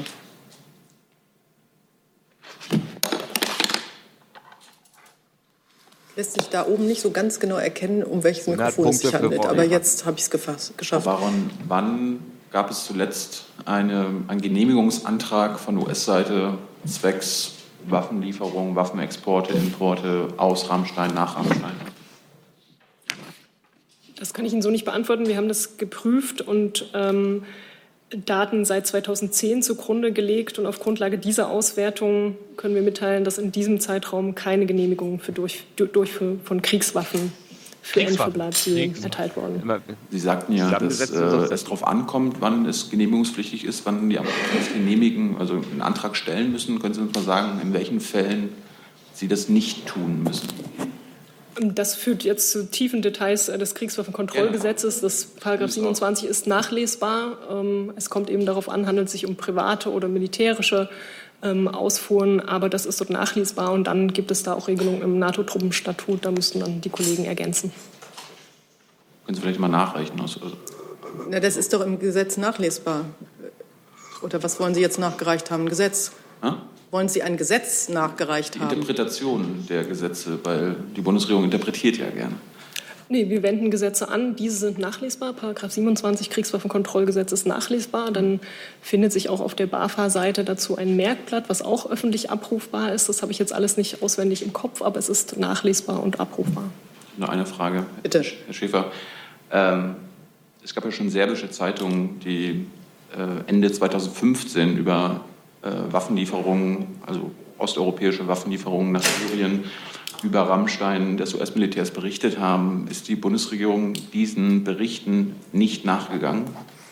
Das weiß ich nicht. Ich kannte, ich, ich kannte diese Berichterstattung nicht. Ich habe das heute auch in der Süddeutschen gelesen. Was äh, wird die Bundesregierung jetzt denn tun, da es diese Berichte ja jetzt gibt und Sie jetzt davon wissen? Ich glaube, dazu hat Frau Baron alles Notwendige gesagt. Hm, glaube ich nicht. Ich schon. Herr Schäfer macht den Gibt es Gauland und Fragen zu Rammstein? Herr Leifert. er. Äh, ja, nur der Vollständigkeit halber, Herr Henjes, ähm, sind eigentlich äh, Bundeswehrsoldaten in Rammstein stationiert als Verbindungsoffiziere, Kommunikationsoffiziere, die Kenntnis haben und dort sozusagen Anbindung an die US-Soldaten? Die Kenntnisse haben von den geschilderten Vorgängen hier. Naja, erstmal, ob es überhaupt welche dort gibt und dann zweitens, ob die dann davon Kenntnis hätten. Also das müsste ich nachreichen hinsichtlich einer äh, Stationierung von deutschen Soldaten dort. Aber ich gehe, also gleich zu sagen, ich gehe davon aus, dass da deutsche Soldaten sind und an, insgesamt kann ich Ihnen sagen, dass der Vorgang uns auch nicht bekannt ist. Gut, wenn Sie was nachreichen, nehmen wir es gerne und verteilen es an die Kollegen. Herr Jung nochmal. Also das war jetzt eins wieder. Herr Schäfer, apropos Rammstein, äh, die Bundesregierung hat ja immer noch offene Fragen äh, in Sachen US-Drohnenkrieg. Äh, wurden die mittlerweile beantwortet? Es gibt keinen neuen Stand, ähm, Herr Jung. Wann rechnen Sie mit den Antworten der US-Regierung? Ich, ich kann die Zukunft nicht vorhersagen und deshalb möchte ich auch nicht spekulieren. Das war's. Herr Henjes, arbeiten im Verteidigungsministerium Menschen? Muss ich leider nachreichen. Äh, das ist doch. Ist ja nicht ganz äh, im Bild, aber selber Das ein ist, Mensch glaube ist. ich, öffentlich bereits bekannt. Also. Naja. Das war jetzt Also auf der Zeitlinie vor dem Interview mit dem Außenminister, ne? Genau. Ja. Ja. Also ich meine, ihr könnt, ihr könnt euch jetzt den Mund zerreißen. Ihr habt völlig recht. Ähm, es war nicht gut, was ich da geleistet habe. Das war schlecht für unser Land. Äh, ich habe mir blutige Nasen geholt. Ich bin wie ein Boxer mehrfach K.O. gegangen. Ich kann, Ja, mir, ich kann mir quasi meine Glocke selber basteln, ne? Shame. Das ist doch nicht wahr, was du erzählst. Shame. Ja, das willst du nicht hören. Shame. Also echt. Darf ich da mal äh, einen Einwurf machen? K mehrfach K.O. geht erstens nicht. Man kann immer nur einmal K.O. gehen und wenn das passiert, ist der Kampf vorbei. Du warst mehrfach am Boden. Ah. Du warst ein paar Mal angezählt, bist nicht K.O. gegangen. Ist ein wichtiger Unterschied. Ich möchte da anschließen, weil ich verstehe auch nicht, wie kommt ein Thilo auf die Idee, irgendwas zu Libyen zu fragen, ohne jemals da gewesen zu sein? Ist doch völlig klar, die Bundesregierung dann eine gewisse Wissenshoheit hat, die sie natürlich über ihren Bulldozer ausspielt. Wundert mich nicht. Aber, aber er hat dir äh, Pressereisen angeboten. Mit ihm nach Afrika. Das ist doch schon mal. Ich, ich habe ich hab jetzt auch einen super Sound. Also sobald sich Stefan Schulz nur noch ein einziges Mal über irgendeine Situation in Afrika aufregt, kommt der hier. Bist du ein einziges Mal, bist du ein einziges Mal in Mali in einem Flüchtlingslager gewesen, in Somalia? Bist du dort gewesen? Hast du dir angeguckt und hast du mit Menschen gesprochen? Na, Herr Schulz? Hä? Nee, da bin ich leider disqualifiziert. Ich werde nie wieder was zu Mali sagen. Ich freue mich aber, dass die deutsche Freiheit auch am Mali-Hindukusch verteidigt wird. Oder wie der Malikusch Berg da heißt, Malikusch. Ja. Soweit ich weiß, ist Hans hier in diesem Podcast, um uns nochmal zu sagen, also solange die Bundesregierung nicht sagt, ja, wir machen ein ähm, Drohnen-Holocaust über Rammstein, ist, gibt's das nicht. Finde ich natürlich ein gutes Argument. Ich weiß noch nicht genau, wie waren nochmal die Einzelpunkte des Arguments? Ähm, das ist eine Halbwahrheit, wenn du mir das unterstellst. Das ist eine Halbwahrheit. Eine, eine bestenfalls Halbwahrheit. Da würde, da würde, also, da würde Sigmar Gabriel zu Hans Jessen, nee, zu, zu Stefan Schulz sagen. Ich habe mit dir mehrfach die Erfahrung gemacht, dass du mit Halbwahrheiten argumentierst. Absolut. Und du musst dir jetzt hier keinen kleinen Jungen holen. Mit denen kannst du das machen. Ja. Also, Das kennen wir ich- von der Bundesregierung gar nicht. was ich, äh, da, ich, da Thilo gesagt hat, äh, wir können ja noch mal drüber reden, mache ich gerne.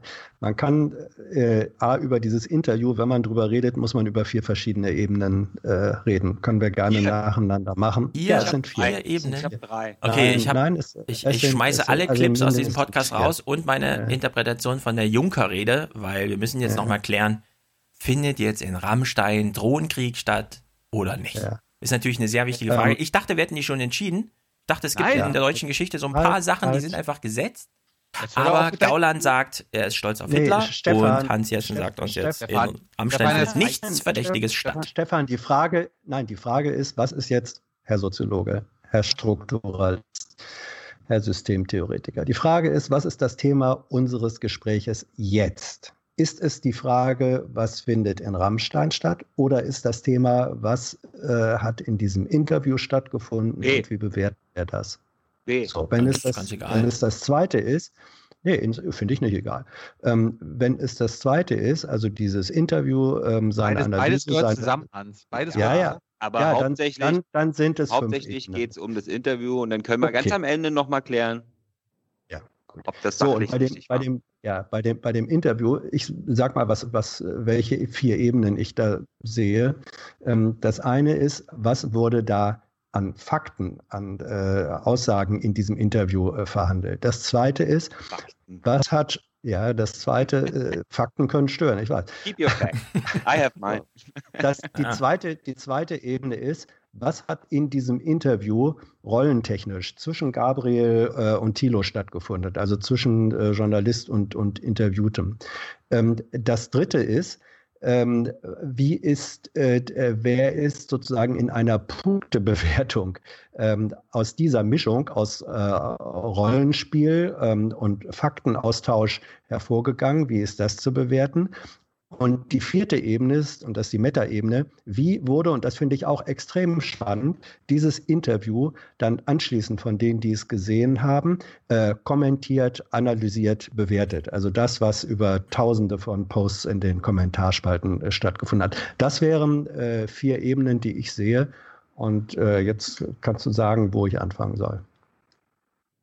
Ich darf jetzt wählen, oder was? Nee, lass, äh, Hans, lass uns ganz kurz bei Rammstein bleiben. Stefan, äh, magst du kurz die Stelle vorspielen, die ich auf die Schnelle nicht zur Hand hatte? Ja, irgend so ein Loser hat es ja bei YouTube auch nochmal kommentiert. Es gab ja äh, Darstellungen von Politik im Bundestag damals.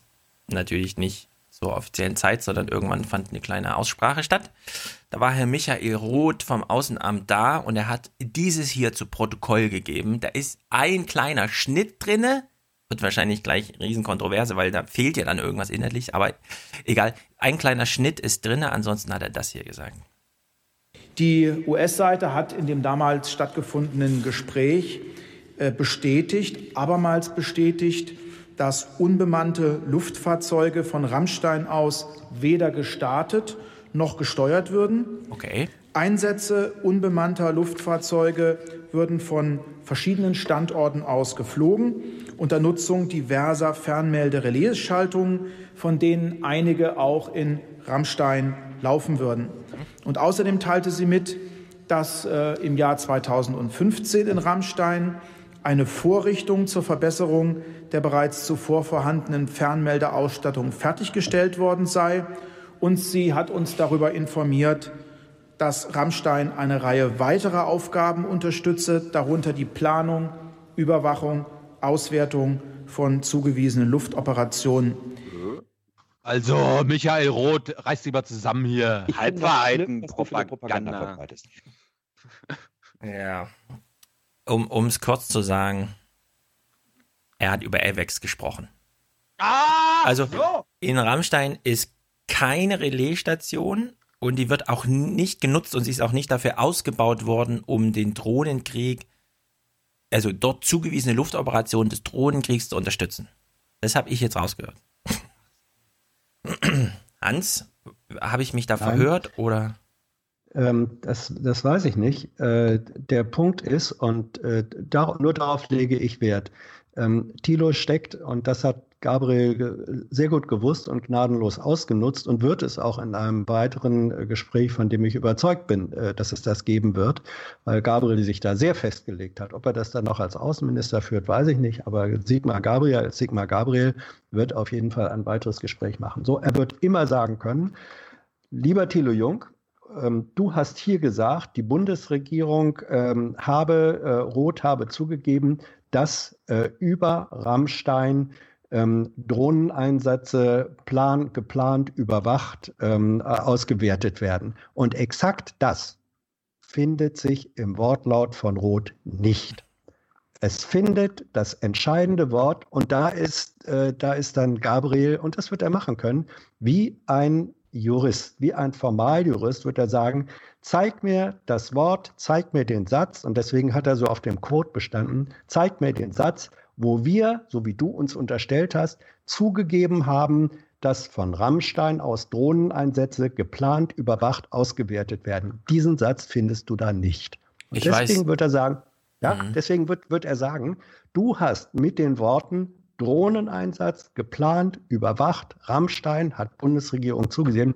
Dieser Satz ist objektiv falsch, wie du ihn gesagt hast, und deswegen ist das eine Halbwahrheit. Ah, ich hab- ich Damit hab schon wieder- er ich hab- und aus der ich Falle kommt man nicht raus. Ich habe schon wieder die falsche Terminologie benutzt. Ich hätte Mhm. Einsätze von unbemannten Flugzeugen sagen sollen. ne? Weiß man, auch das hat er nicht gesagt. Ah. Auch das hat er nicht. Nee, Entschuldigung, das ist bei, es geht bei diesen, das, das ist Infight, das ist politischer äh, äh, Infight.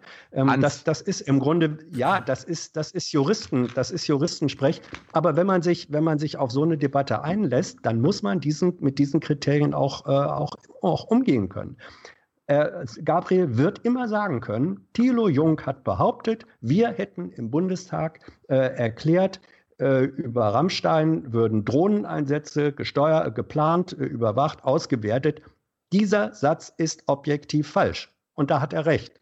Dieser Satz ist so nicht gefallen. Also Diesen Hans- Satz hat die Bundesregierung so nicht gesagt. Das ist so. Ich weiß, dass du das ernst meinst, was du gerade sagst, aber es gibt da für mich nichts Es weiter zu auch so. sagen. Null. Ich Ja, das kann kein ja Gegenargument, sein. nichts. Also wirklich. Ja, aber, Unfassbar. aber Stefan, ja, Stefan, aber, aber äh, dann stell dir vor, Sigmar Gabriel steht jetzt vor dir, vor dir hebt den Thilo-Satz hoch mit dem Wortlaut und sagt, wo findest du diesen Wortlaut in der Erklärung von Roth? Du findest ihn nicht. Du Hans, findest ihn. Ich finde ihn, äh, ich Wo kann denn? das Zitat jetzt nicht tausendmal vorlesen, aber so wie ich es bei YouTube da reingeschrieben habe, das ist für mich der Beleg dafür. Nein, äh, der, der, es, man kann es logisch, man kann es, man kann es. Ja, aber ich, ver- ich das verstehe jetzt wirklich die sachliche, die. Diskussion gerade nicht. Also er hat doch das bestätigt, dass außer Steuerung und Staat alles über Rammstein. Nein, nein. Doch. nein. Doch. Wo hat er das denn Nein. nicht bestätigt? Wo also hat er das das denn nicht gesagt? Das ist, also da Nein. müssten wir jetzt hier den Wortlaut, äh, er muss jetzt wirklich nochmal. Also er hat. Also, Stefan, Nein, ich lese nochmal ich vor. hab Ich lese es nochmal vor. Ja, Hans, wir bitte. müssen nochmal die Grundlage legen. Ja, ja, Ja. sehr gerne. Also, Fakten, Geschmackssache. nee. Also, Roth sagt, Einsätze unbemannter Luftfahrzeuge. Das Können wir uns darauf Drohnen? einigen, dass das jetzt Drohnen sind oder ist, Ja. das, ist das jetzt irgendwas anderes? Ja. Das sind Drohnen, Ja, okay. ja. Also Einsätze von Drohnen würden Ja. von verschiedenen Standorten aus Ja. geflogen. Können wir Ja. uns bei Fliegen darum einigen, dass das gemeint über fremde Gebiete in der Luft? Ja, Okay. ja, Unter Nutzung mehrerer Fernmelde-Relais-Schaltungen, von Ja. denen einige auch in Rammstein laufen würden. Also läuft jetzt in Rammstein eine Fernmelde-Relaisstation oder nicht? ja. Okay, es läuft eine. Okay. Also in Rammstein Ja. gibt es eine Fernmelde-Relaisstation für Drohnen. Ja. Das sagt der erste Ja. Satz, ja? Okay, dann Genau. jetzt weiter. Und außerdem teilte die Regierung Amerikas mit, dass im Jahr 2015 in Rammstein eine Vorrichtung der bereits zuvor vorhandenen Fernmeldeausstattung fertiggestellt worden sei. Äh, Eine kurze Nachfrage, das heißt jetzt, die Relaisstation, die in Rammstein für den Drohneneinsatz genutzt wird, wurde bis 2015 genutzt und danach nochmal ausgebaut. Das hat er exakt nicht gesagt. Äh, warum? Weil Also, er, nein, weil das er verstehe ich es, jetzt nicht. Weil er es, weil er hat, er, er, er hat, er hat gesagt, erstens, ähm, die Amerikaner haben bestätigt, Rammstein ist Relaisstation. So, was bedeutet Relaisstation? Da wird er immer sagen kann, Relaisstation ist ein technischer Vorgang. Hier wurde äh, ein Signal was äh, äh, über Glasfaser zwischen USA und Europa, äh, Deutschland hin und her ging, wurde über einen Satelliten gegeben. Technische Funktion, technisches Relais. Ja, aber jetzt noch mal Relais kurz kennt zurück. er Tilo auch Jetzt noch mal kurz. Beteiligung. Mo- Mo- Tilo hat Moment. null behauptet, dass, dass geflogen oder, äh, oder gesteuert wird in Rammstein, sondern er ist eben nur über die Beteiligung Deutschlands, weil hier die Planung, Überwachung und Auswertung möglich gemacht Nein, also der, der Punkt ist, der Punkt ist, ein, ein, eine, Relais, eine Relaisstation im technischen Sinne bedeutet die Weiterleitung eines Signals. Ja, ja. Wenn, Moment, Moment, eine Planung, eine Überwachung, eine Steuerung ist etwas substanziell komplett anderes. Okay, wir müssen nochmal von vorne anfangen. Ah, ah, Hans, wir müssen nochmal von vorne. Also, Also, wenn, warte mal, lass Einsätze. mich mal. Wenn, wenn, wenn, wenn der Rot anfängt vorzulesen, mit was nicht gemacht wird, dann muss ich eigentlich gar nicht weiterlesen, weil einfach der Rest heißt, dass das, also wir können ihn nur bestätigen, dass wir das hier nicht machen. Alle anderen Sachen werden überall auf der Welt, Nein. vielleicht manchmal auch Nein. in Rammstein Nein, oder so. nein, nein, nein, nein, nein, nein, nein.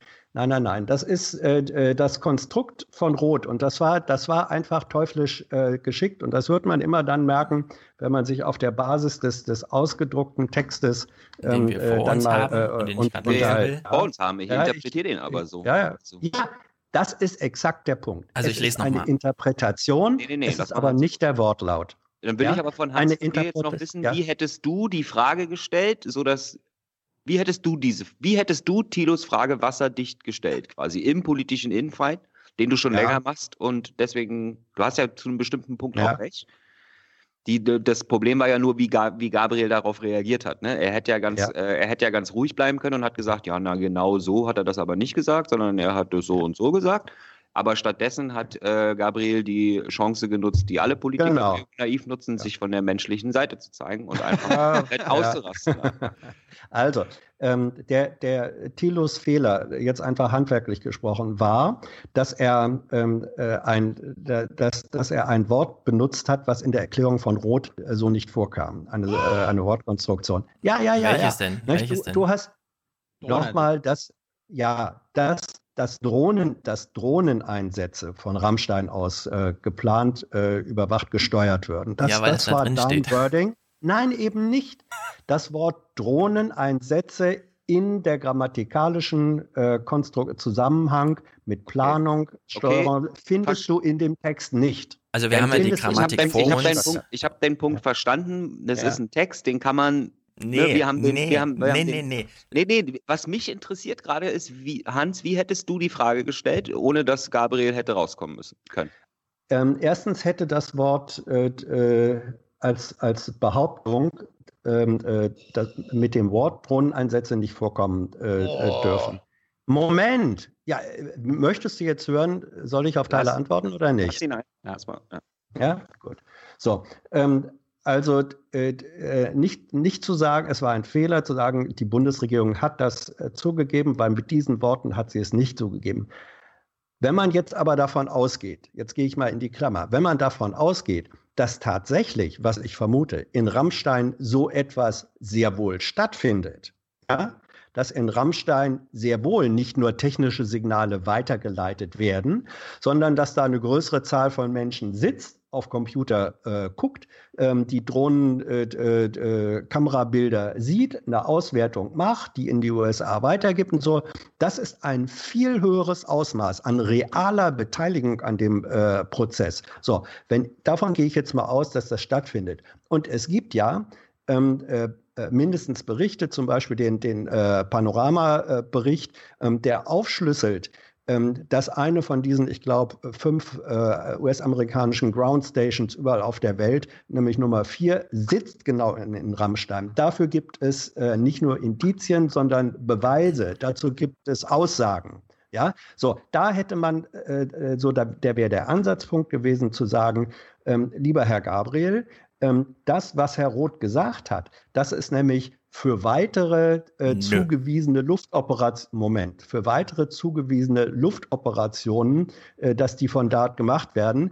Was können diese Luftoperationen sein? Diese Luftoperationen sind nach Berichten äh, haben dann sehr wohl etwas zu tun mit der Auswertung von Drohnenbildern. Wir haben den äh, ehemaligen nicht Drohnenpiloten, sondern äh, Sensor Operator, der, ähm, äh, der, der gesagt hat, er sei immer mit Rammstein verbunden gewesen, das sei da ausgewertet worden, das ist ein wichtiger Zeuge.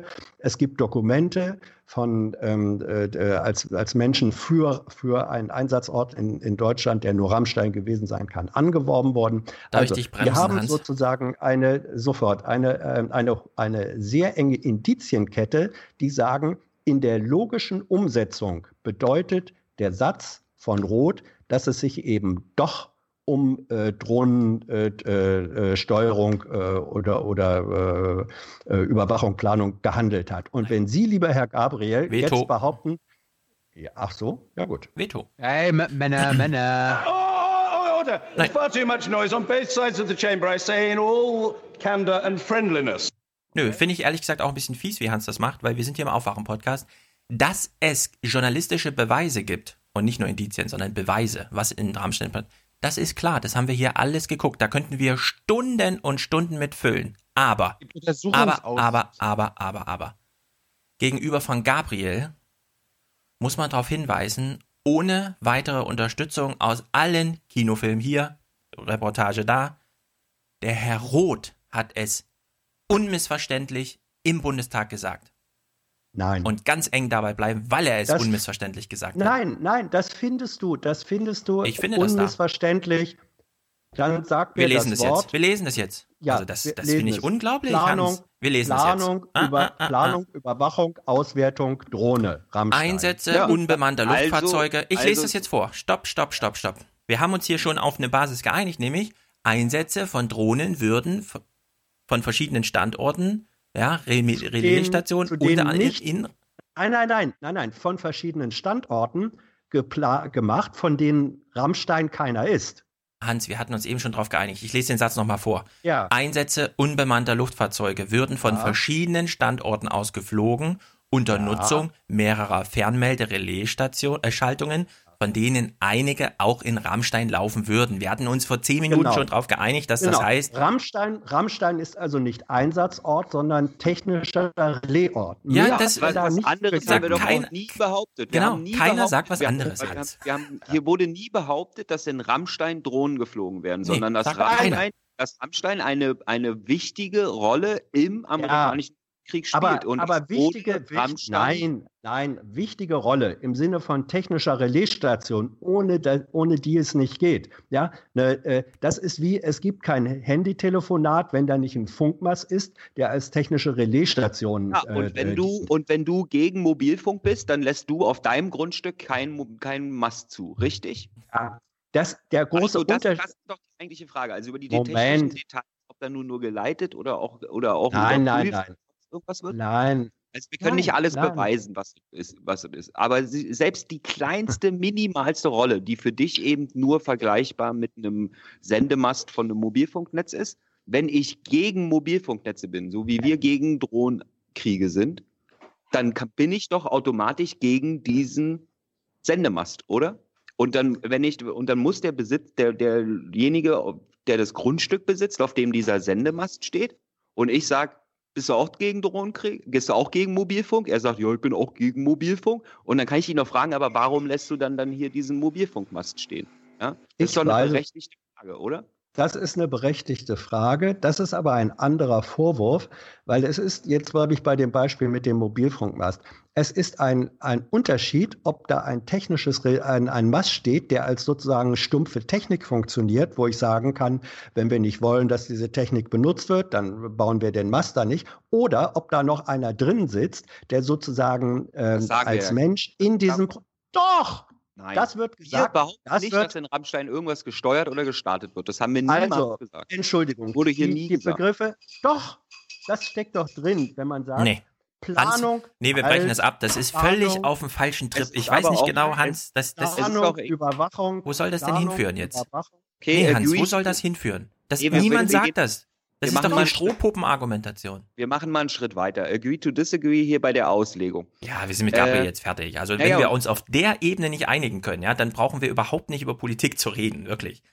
Da steht ein, Au also wirklich, ein Staatssekretär im Amt, ja, im Bundestag. Sagt und sagt nicht den Satz, von dem ihr behauptet, er hätte ihn gesagt. So einfach ist das. Hans, Also, Hans, benutzt, jetzt Hans benutzt mal. nur, du nur die Wörter, die äh, die Bundesregierung für angemessen hält, wenn du mit der Bundesregierung sprichst?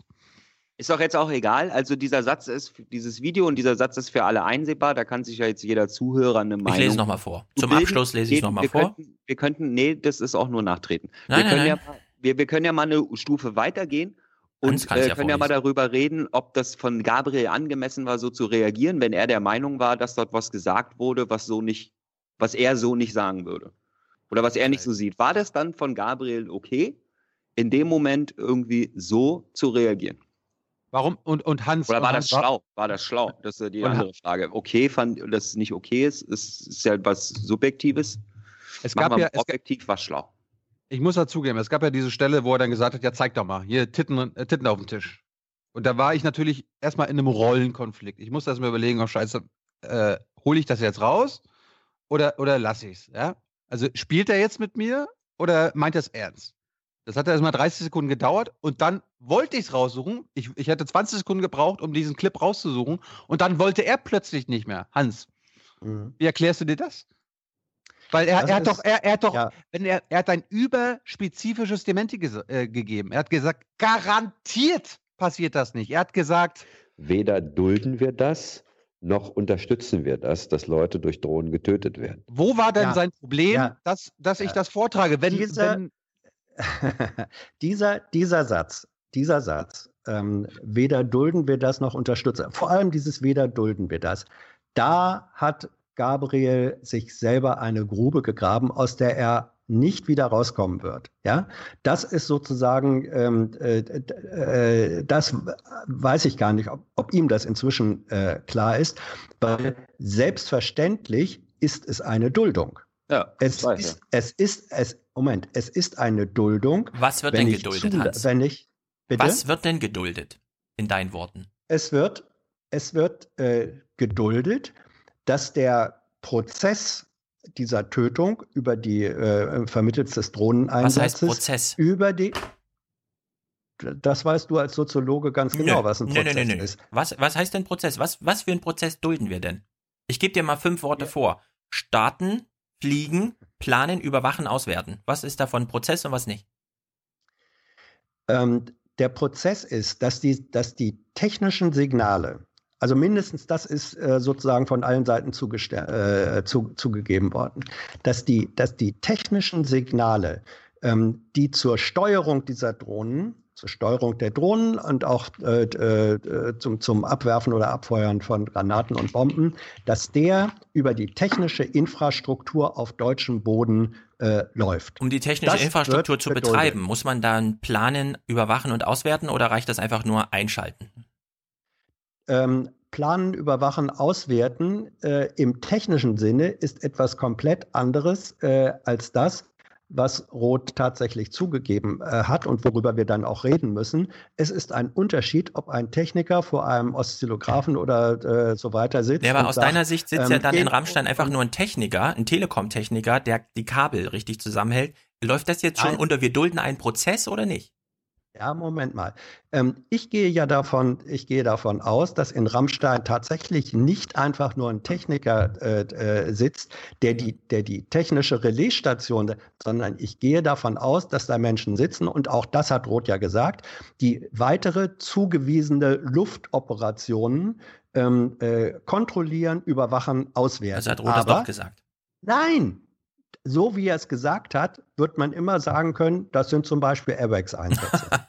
Also das ist Ja, wirklich sehr witzig. ja. nee, nee, ja, okay, nee. die Also, Formulierung war immer so, dass Nein, man da das ist- irgendwie. ja, dass die, die Formulierung Nein. war so, das Stefan. Thema des ja. Tages im Bundestag, dann hätten antwortet auf eine Frage, können, ist. Drohnen. André Hunko stand da und hat zum Thema Drohnen gefragt. Und dann soll, weil in diesem Satz, sondern nur im Satz vorher von unbenannter Luftfahrzeugen gesprochen wurde, weil da noch ein Punkt dazwischen ist, sagst du, darunter und unter darunter fallen dann plötzlich AWACS-Flugzeuge. es ging ja, Ja, um Drohnen. das ist-. Entsch entschuldige, entschuldige. Äh, in diesem Satz taucht, in diesem Satz von Roth äh, taucht der Begriff weitere auf. Weitere ist, jetzt spricht der Germanist, weitere bedeutet zusätzliche. Es ist also nicht identisch mit dem, was schon gesagt worden ist. Ja, so, das heißt, wir haben hier in einem umgangssprachlichen, wir haben hier ähm, ein Unternehmen, das verkauft Flugzeuge. Weitere Geschäftszweige äh, sind der Verkauf von Pkw.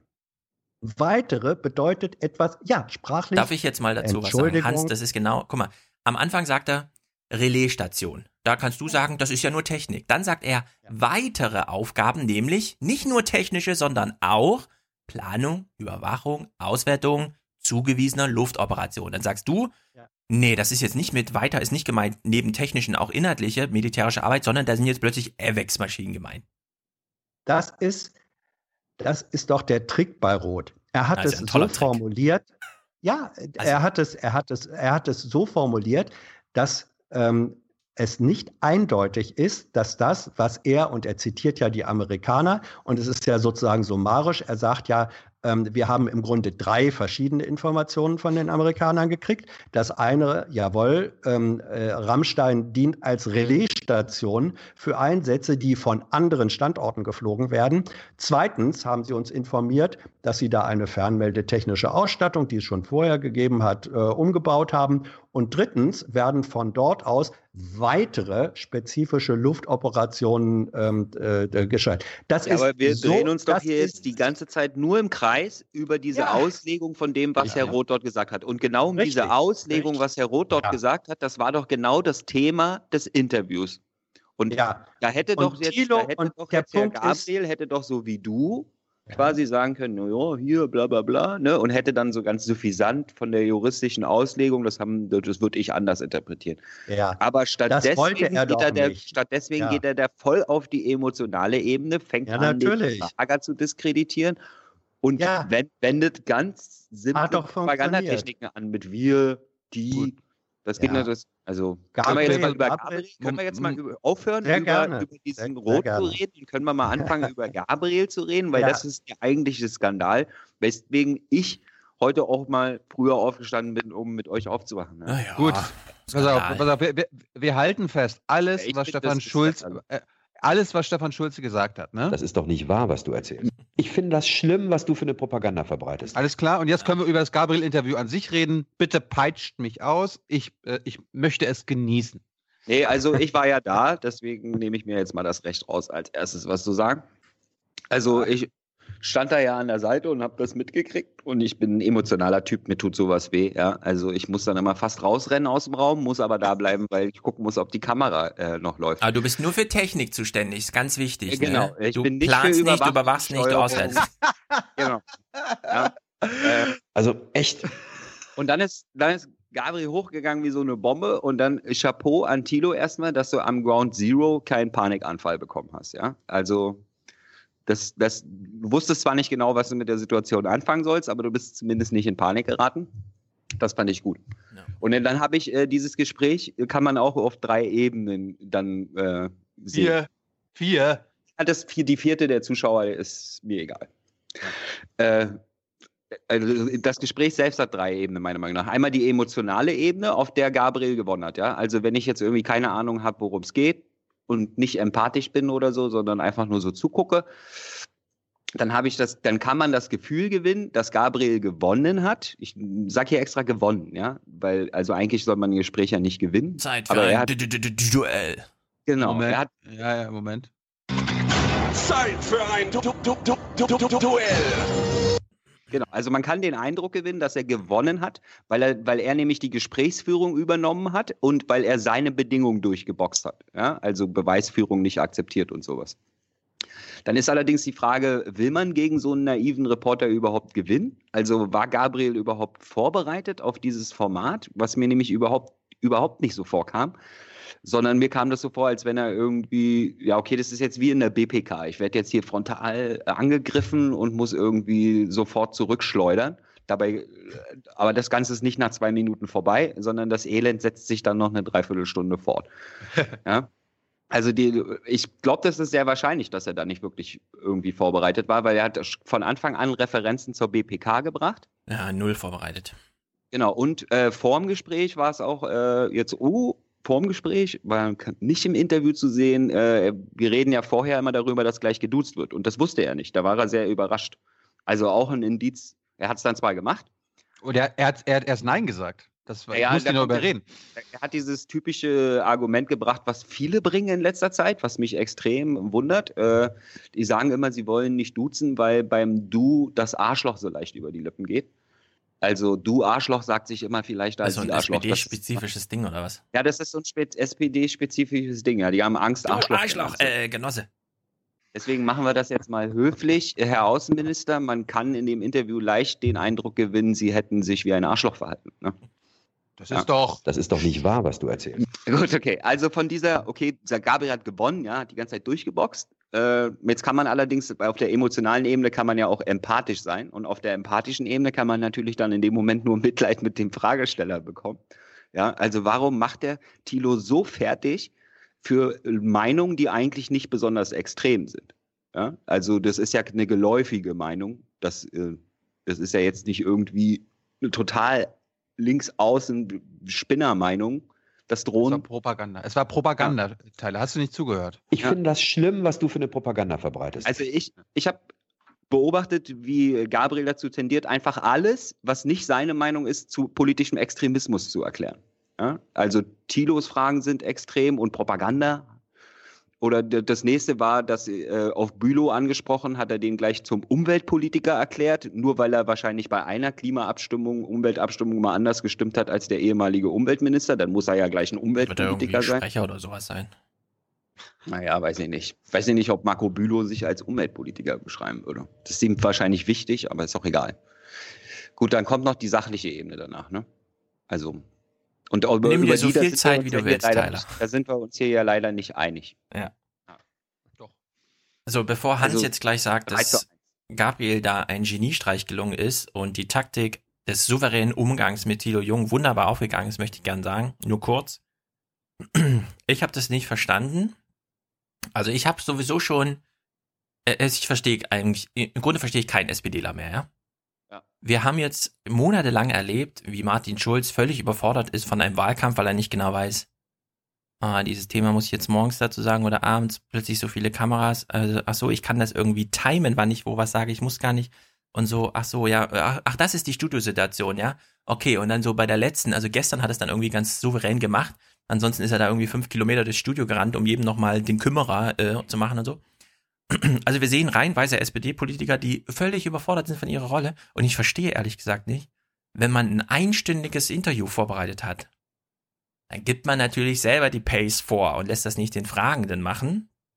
Vor allem verliert man nicht nach 30 Minuten die Kontenance und lässt sich dann irgendwie treiben in so einem, ach, ich bin ja zu Hause, ne, dann fühle ich mich mal auf wie zu Hause irgendwie. Also das ist so das typische, machst du das im Kindergarten auch, ja? Wenn sich das Kind schlecht benimmt zu Hause irgendwie. Also Gabriel, machst du das mit deiner Familie auch so, wenn irgendwer kommt und sagt, ich möchte jetzt gerne ins Kino und diesen Film, ne, also hör mal zu, wir gucken natürlich Star Wars, ist ja klar.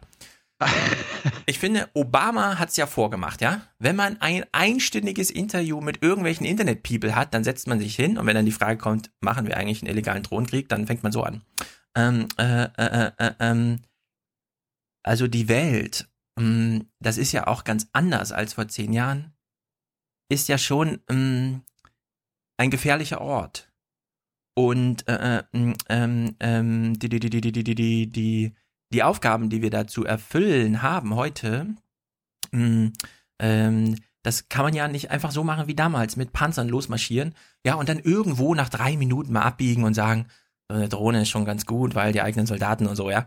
Aber dass Gabriel da einfach, oh, warte mal, ich habe eine Frage gekriegt, also, was bist denn du für ein Propagandist? Was ist denn das für ein Kindergarten hier? Bist denn du für einer? Und so, ja. Das ist doch völlig Banane. Also, weiß er, dass da Publikum zuschaut? Weiß er, dass das irgendwie 40-jähriges und jüngeres Publikum ist und nicht äh, irgendwie und so, ja. Also, seine, seine Art von unvorbereitet sein, finde ich seiner Partei gegenüber eine Frechheit. So wie Martin Schulz, also so wie das, was äh, Hubertus Heil mit Martin Schulz macht, auch eine Frechheit gegenüber 600.000 äh, SPD-Lern ist, ja, von denen auch gerade 600 äh, irgendwie auf welchen Ebenen auch immer um Einzug ins äh, ins Parlament betteln und so, ja. Das, also wie die SPD von oben agiert, finde ich so unglaublich. Und das ist wirklich so ein goldiges Argum äh, Dokument, ja, um mal zu sehen, wie so ein SPD-Politiker man wieder überhaupt nicht weiß, in welcher Welt er gerade lebt. Und wir sollten, das war mir halt wichtig, darum war ich so perplex. Der Außenminister der Bundesrepublik Deutschland hat neben mir gesessen. Nicht irgendein SPDler und nicht irgendwie Gabriel ist äh, SPD-Chef mal gewesen, sondern der oberste Diplomat unseres Landes. Ja. ja. Und was ich vor allem nicht verstehe, das Argument in außenpolitischen Angelegenheiten ja, kann nicht sein, ach, du hast kein Reisebudget, dann darfst du hier nicht mitreden. Du warst ja noch nie in Mali. Du warst ja noch nie in Libyen. Du darfst hier nicht mitreden, ja? Bist hier raus. Kennst das ja gar nicht. Du kennst das ja nur aus dem Fernsehen. Du Ja, Loser. Geh mal, ja- geh mal zurück, ja. Genau. Also das Argument war schon scheiße und dann war es ja auch falsch, weil wir waren ja schon in Afrika und haben uns Ja, Flüchtlingscamps es an- ist auch falsch, Ja, weil man sich, also, weil man genau weiß, wenn man jetzt nach Libyen fährt und sich mal diese Warlords KZs da anguckt, dann ist man bestimmt nicht plötzlich auf Sigmar Gabriels Seite und glaubt, ja, wir sollten auf jeden Fall mehr mit der libyschen Küstenwache in Anführungszeichen zusammenarbeiten, in Anführungszeichen, ja. ja, oder in Ägypten. Das war ja auch ein Ja, Thema. also ne? wirklich. Ja, In Ägypten waren wir vor einem Monat. Also Du, aber du meinst, du meinst hier Ägypten? Ägypten ist ja nun gerade nicht gerade eine, eine Demokratie, ne? Das ist ein Polizeistaat, eine Diktatur. Da habe ich jetzt übrigens was äh, gebastelt. Ah, da wird Herr Schäfer. Ägypten ist ja nun gerade nicht gerade eine, eine Demokratie, ne? Sie meinen die Republik Ägypten, nehme ich an, ne? Ja? Das ist ein Polizeistaat, eine Diktatur. Jetzt haben Sie wieder äh, das Wort Diktatur in den äh, Mund genommen. Mit einer ägyptischen Diktatur, wenn Sie da äh, auch immer meinen, äh, weiß ich nichts. Da müssten Sie sich jetzt vielleicht in einer Weise ausdrücken, die für mich äh, verständlicher ist. So, Hans, du hast das gerade gehört, ne? Jetzt sag mir noch einmal, dass der Gabriel auf jeden Fall immer auf einer inhaltlichen Linie mit seinen Mitarbeitern ist, die sich öffentlich äußern. Das, das muss ich dir äh, nicht noch einmal sagen, weil ich es noch nie gesagt habe. Und im Übrigen, nee, muss ich, muss, äh, ich, ich werde doch, ich werde auch keine Sachen sagen, äh, von denen ich überzeugt bin, dass, dass sie falsch wären zu sagen. Nein, das ist äh, äh, ein, ein sehr hübscher äh, Punkt und diesen Clip sollte Thilo gerne häufig spielen und auch mal genüsslich äh, ausspielen. Ja, in einer Woche sind leider Schäfer alle weg vom Fenster. Ja, ja, Gabriel und Schäfer. Ähm, so, was, äh, wenn ihr noch Interesse habt, äh, An den anderen drei was Ebenen, Ich denke, diese, die anderen drei Ebenen. Also, ähm, es ist ja schön, dass Stefan vorher schon wusste, was ich gleich sagen werde. Nichtsdestotrotz war die Annahme falsch. Ähm, ja, ist manchmal so. Ähm, also, was Gabriel da gemacht hat, er war richtig auf der Ebene dieses konkreten Gespräches. Also, wie laufen eigentlich die äh, Jung- und Naivgespräche ab, war er miserabel vorbereitet, bis gar nicht. Auf der Ebene zu wissen, äh, wie funktioniert äh, Thilo Jung als Journalist, war er gar nicht unvorbereitet. Ähm, da wusste er und da waren für ihn die, die BPK oder REC-PK-Auftritte natürlich das Präsentere. Er sagt, ähm, Thilo ist einer, der hält gerne auch mal Stö- Stöckchen hin, der kommt mit zugespitzten Formulierungen. Das ist wie ein Tennisspieler, der Surf and Volley macht, also Aufschlag und dann vorn, nach vorn ans Netz und den anderen an der Grundlinie laufen lassen. So, und da hat er sich offenbar vorgenommen, wenn das passiert, lasse ich mir das nicht bieten, sondern drehe den Spieß um. Das war sein innerer Plan, darauf war er vorbereitet.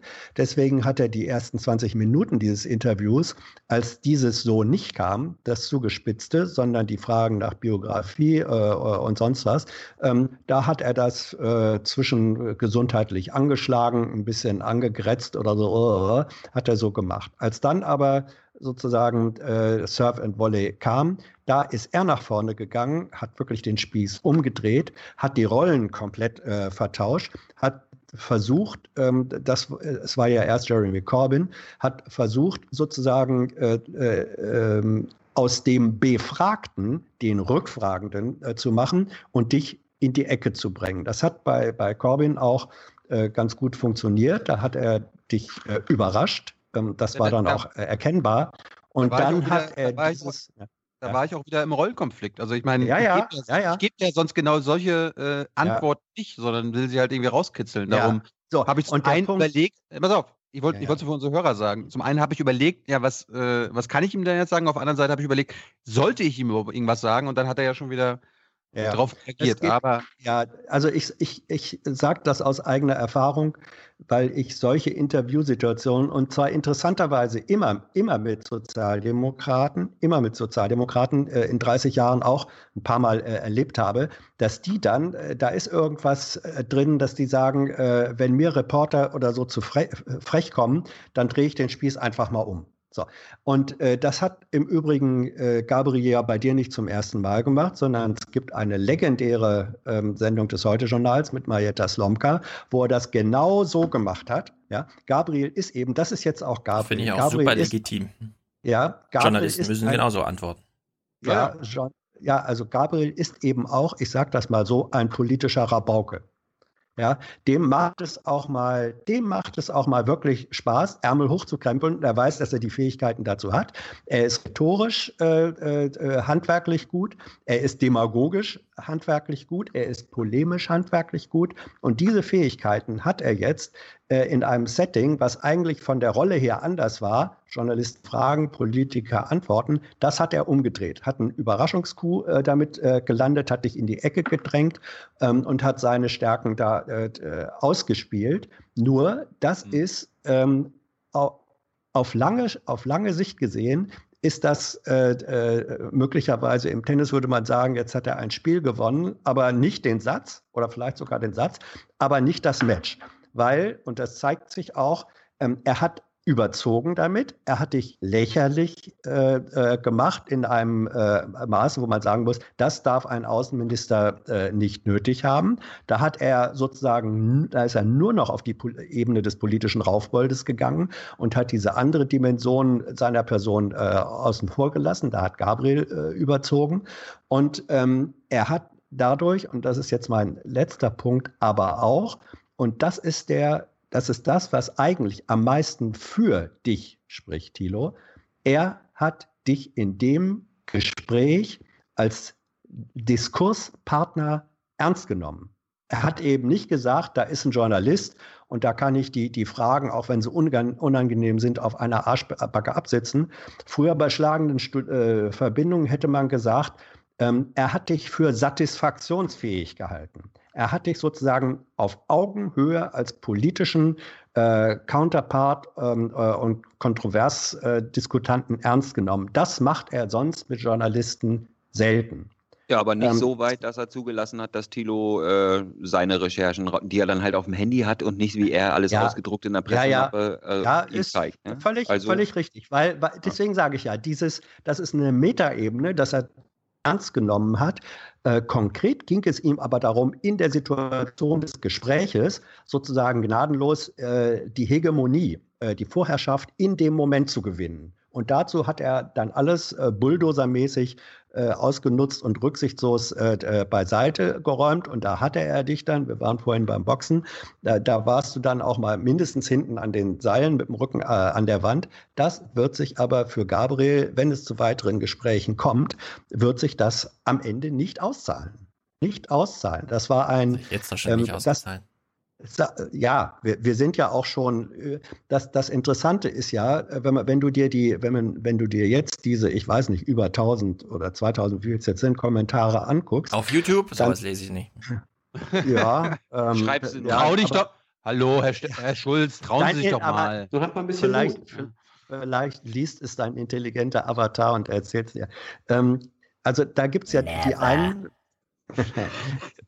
Da, da gibt es ja, ja die einen, die, die sowieso schon immer äh, fanden, dass Thilo eine arrogante Sau ist, ähm, die sagen, ja, endlich, jetzt hat das dir aber gegeben. Ja, das sagen aber ausschließlich Leute, die irgendwo SPD in ihrer Twitter-Bio drin haben. Nee, überhaupt nicht. Überhaupt nicht nur SPD, sondern das, das sagt noch ein ganz anderes Klientel.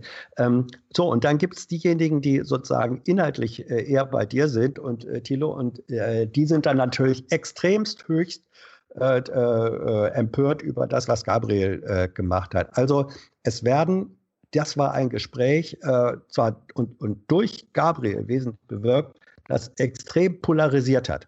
Und in Polarisierung wird man gezwungen, äh, äh, Positionen zu beziehen und das machen die Leute. Und das ist gut. Ja, das ist gut, wenn hier äh, man gezwungen wird, wenn, wenn äh, Positionen bezogen werden, weil das Voraussetzung dafür ist, dass weitere Auseinandersetzungen ähm, stattfinden können. Und das ist das Gute daran. Gilt das auch ja. für Gespräche unter uns? Polarisierung Absolut. gut ist? Absolut. Ich höre schon wieder Hörer im Ohr, die sagen, Stefan war zu frech und so. Ach, ja, aber hat also, Gabel ähm, damit da, da, irgendwas, nee, aber das- hat ach so, ja, du bist noch nicht fertig, Ganz, Entschuldigung. ganz, ganz schnell äh, dazu. Nein, also äh, manche sagen ja auch, oh, und der arme Hans und so weiter. Das ist doch. Es gäbe nichts Langweiligeres, als wenn wir hier zu viert oder zu dritt sitzen würden und uns gegenseitig äh, bescheinigen, äh, dass wir alle recht haben und, und ähm, na, einer Meinung.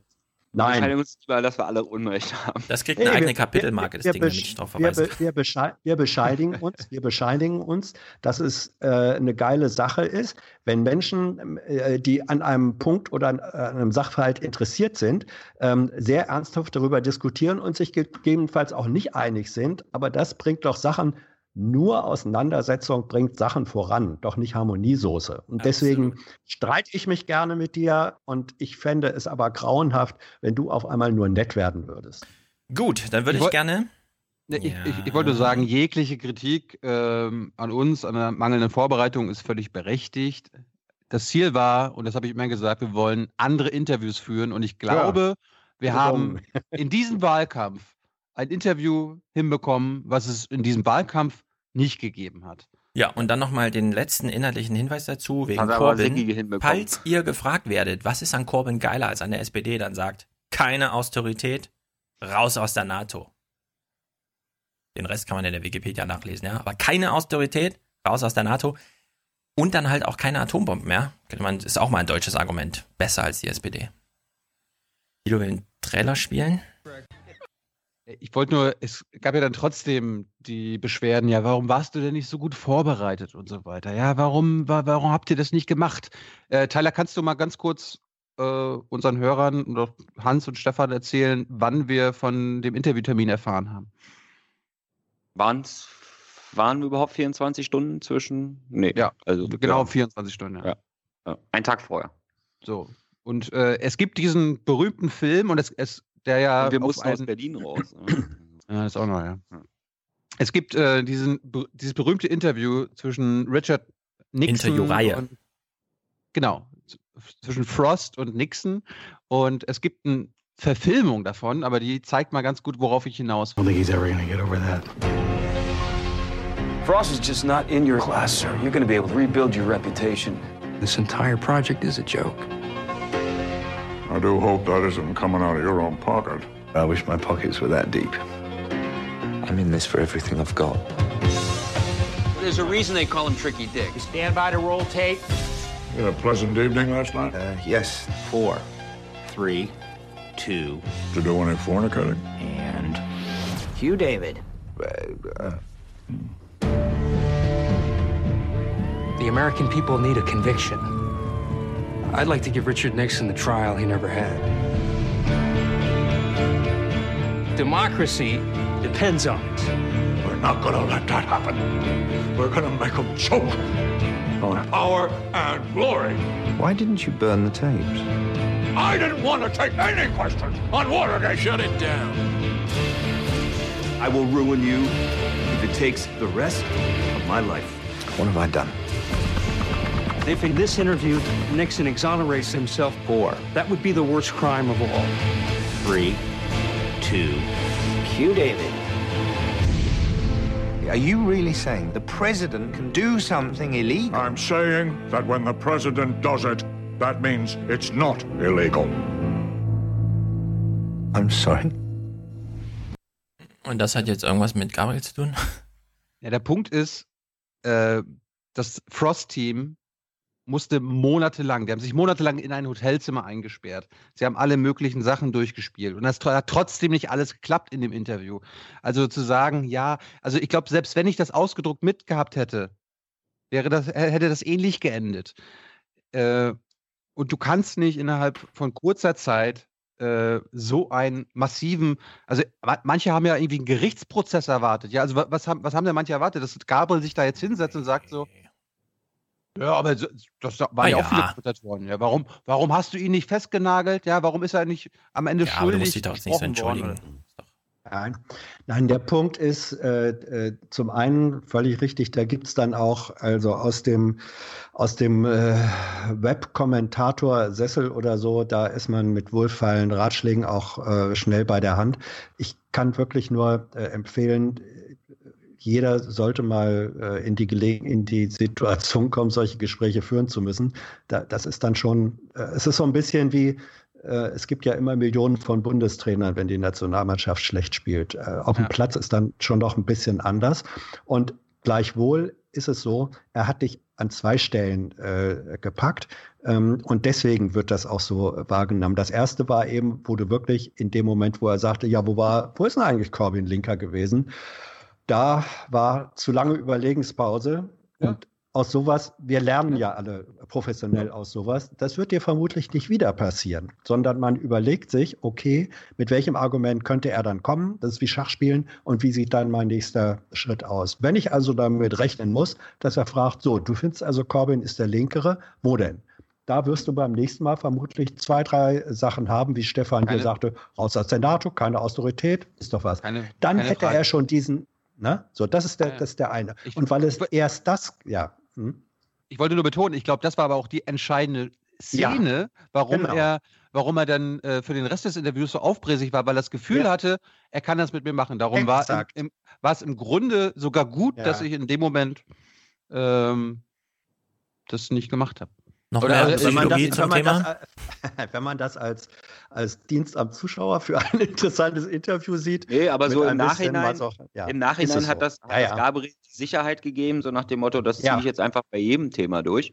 Genau. Und das Ding ist, äh, dieses Tilo ist nicht vorbereitet. Also dieses Kommentar hören wir ja seit dem allerersten Jung und Naiv-Video von allen Leuten, die nicht verstanden haben, dass er dort einen naiven Reporter spielt. Also bei den Themen, da diskutieren wir dreimal die Woche mit seinem Sprecher in der Bundespressekonferenz drüber. Also da. Also. Ich verstehe gar nicht, warum ihr jetzt darüber diskutiert, ob Tilo Ja. nicht vorbereitet war. Das Thema hier ist, Gabriel war nicht vorbereitet. Und zwar, es war eine Katastrophe von seiner Seite aus. Der kann sich das doch selber nicht nochmal angucken, ohne rot zu werden. Also, Die Frage ist auch, was für eine peinliche was, Veranstaltung. Was hat, er, was hat er jetzt gewonnen mit dem Video? Also ich meine, alle, die äh, vorher schon SPD gejubelt haben, jubeln jetzt noch lauter oder nochmal Ja, noch du hast mal. jetzt so Sektenbildung. Aber er hat Das doch stärkt nicht die ein, Sektenbildung. aber er hat doch nicht einen einzigen, eine einzige Stimme gewonnen in dem Bereich, den er linksgrün versifft. Ja, er steht Oder? vor allem gar nicht Also- zur Wahl. Ja. So, ich bin ist- hier nicht nur für die Relaisstation verantwortlich, sondern ich übernehme für die letzte halbe Stunde nochmal Planung, Überwachung und Auswertung der Nachrichtenwoche, die wir ja auch noch gucken Ich wollte wollten. ich wollt, ich wollte nur einen kurzen Song einspielen, den mir meine Mutter, meine Mutter hat ja, die gucken ja auch meine, meine Folgen manchmal und Gabriel hat sie interessiert und dann hat meine Mama mir diesen Song geschickt. How does it feel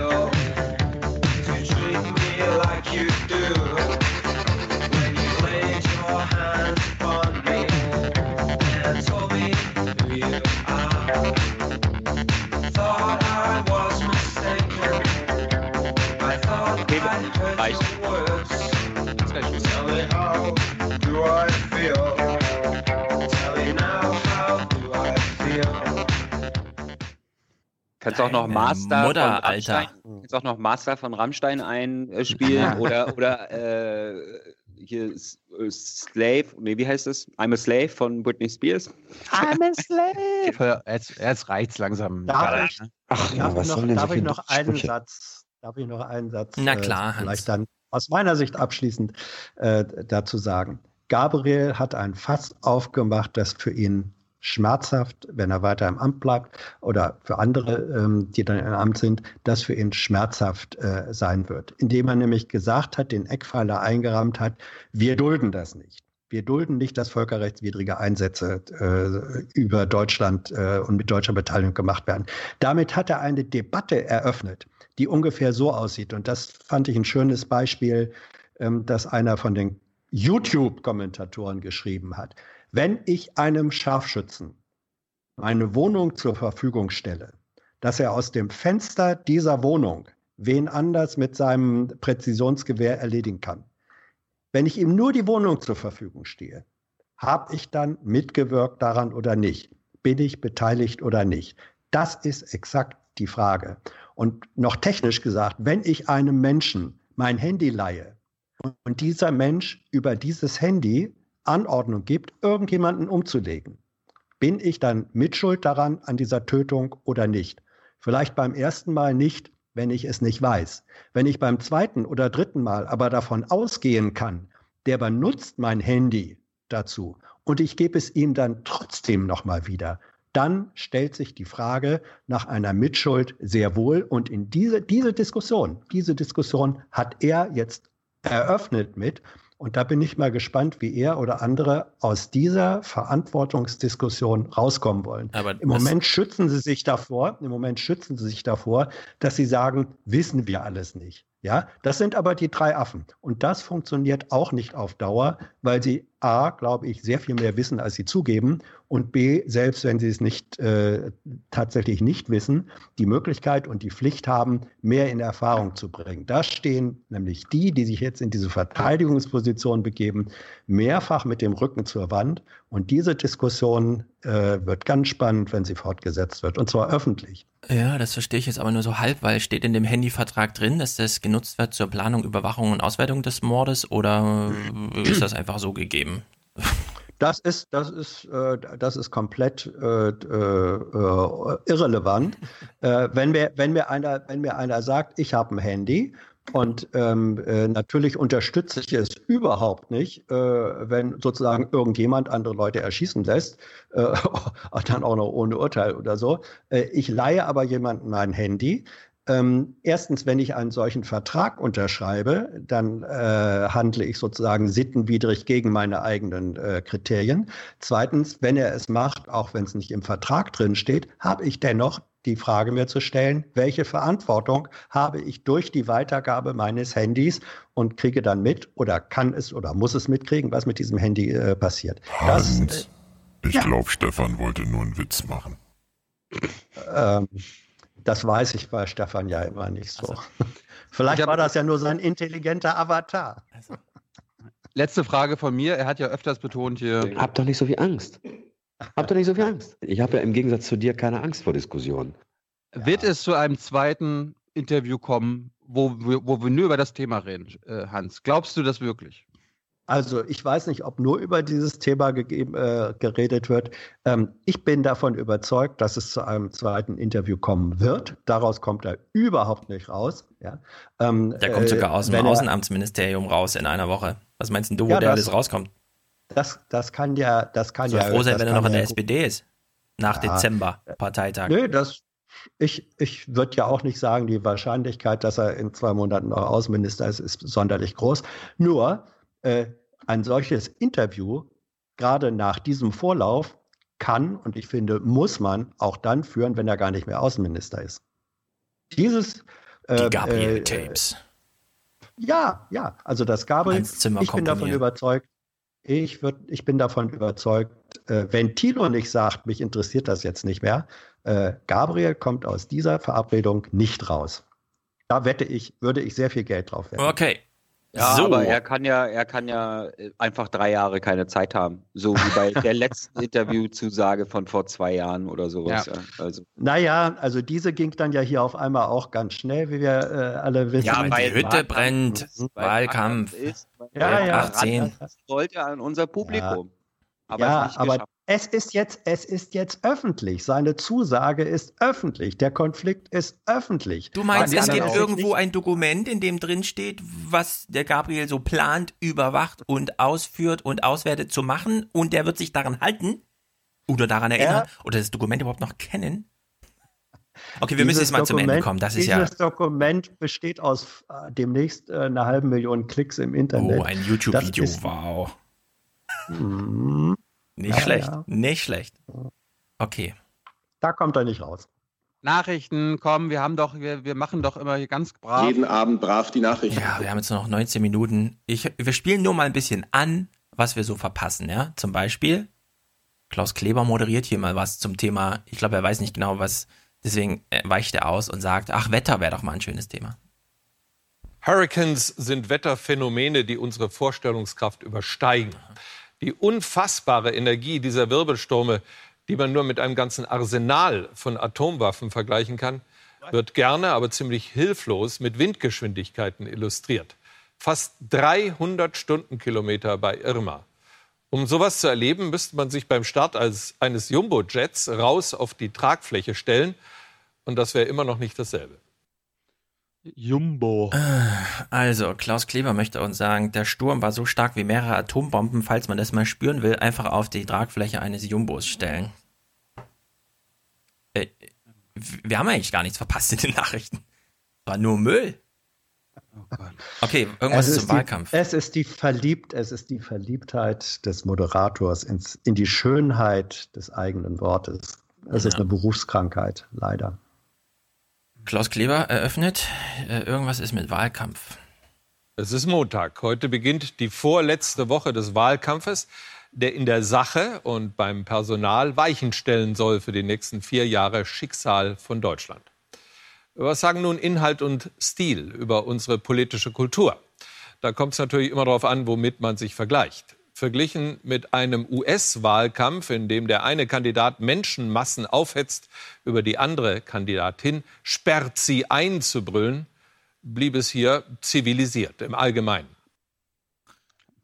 Die andere Seite hat Trump aber auch äh, vorgeworfen, verrückt zu sein und so, Klaus. Also das, Ja, die Vorwürfe also- waren auf beiden Seiten da, aber. Nicht nur das, sondern wir müssen noch mal darauf hinweisen, der Wahlkampf in Amerika, der fand nicht nur zwischen Clinton und Trump statt. Und selbst diese Auseinandersetzung war nicht bescheuerter als das, was wir in Deutschland hier erleben. Ja, Hashtag die Partei und so weiter. Ich frage mich immer, Klaus Kleber, war er mal auf so einer Bernie Sanders Veranstaltung? Ich habe mal einen Tipp. Gibt vom Sound Traveler, das ist auch so ein YouTuber, der achtet aber mehr auf Sound. Also da kommt mit irgendeiner Kamera, aber der hat immer richtig hier mit Akustikköpfen und so nimmt er auf. Und der war mal auf ein paar Bernie-Veranstaltungen und hat damals mitlaufen lassen, ja. Und da kann man mal richtig sich reinfühlen, wenn man Kopfhörer aufsetzt. Wie ist das so, wenn Bernie Sanders Wahlkampf macht? Und dann würde ich gerne mal eine Einschätzung haben, ist das in Deutschland auch so? Oder ist das hier nicht nur, was weiß ich, zivilisierter, ist das die Unterscheidung? Oder ist es nicht einfach total scheiße in Deutschland, ja? Ich hätte gerne einen amerikanischen Wahlkampf in Deutschland. Ich hätte gern Bernie Sanders und ich hätte auch gern Jeremy Corbyn. Und ich hätte gern mal einen, der sagt, ja, das mit den Waffen, raus aus der NATO, keine Austerität und so weiter und so fort. Hast du nicht, hast du nicht Armin Wolf aus Wien gehört, der meinte, das war doch ein tolles Kanzlerduell, total sachliche, unemotionale Argumente ausgetauscht. Nee, ich habe nur die NZZ gelesen, wo drin stand, die deutschen Politiker und Wahlkämpfer, die trauen sich nicht, den Deutschen die Wahrheit zu sagen über die Flüchtlingskrise. Es wird 900 Milliarden Euro kosten. Oh Gott. Ich frage mich dann immer, 900 Milliarden, ja? Also das kriegen die Flüchtlinge so in die Hand und dann gehen die wieder weg oder was? Und dann fehlen uns 900 Milliarden oder wie, wie ist die Rechnung? Und ich meine 900 Milliarden, ja? Ja. Ja, das willst du nicht Nächstes hören. Jahr. Nächstes Jahr. Nee, 2015 im Chaosjahr sind nicht mal eine Million Menschen gekommen und die kosten uns jetzt 900 Milliarden, ne? es ist wirklich. Naja. Es ist, es ist zu albern. Wollen wir was Nordkoreanisches gucken? Nee, ich würde sagen, Kannst bevor du wir dazu. Kannst du Nordkoreanisch? Leider nicht. Ach, wir können hier gar nichts mehr anspielen. Das sind alles Aber wirklich Kim ernste kann doch Themen. Deutsch, der hat doch in der Schweiz. Ich habe hab noch was, ich habe noch was, ich habe noch was. Äh, wir kommen mal kurz zu den Waffen, äh, zu den Waffenexporten, zu den Sicherheits, zu den Sicherheitsexporteuren, den Deutschen. Ja, Man kann auch mit deutschen Waffenexporten zum Frieden beitragen. Man kann übrigens sich auch schuldig machen, indem man keine Waffen liefert. Durch Rüstung verhindere ich Krieg. Leider ist unsere Welt so, dass Waffen auch manchmal Frieden schaffen können. Und da gibt es einen neuen Imagefilm unserer äh, Sicherheitsexportindustrie. Äh.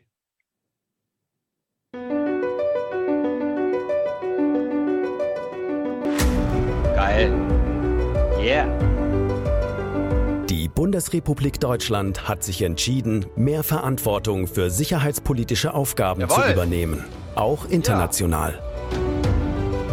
Äh, wo denn sonst? Äh, Wer, wer hat sich entschieden? Bundeswehr? die was? Die Bundesrepublik Deutschland. Ach so.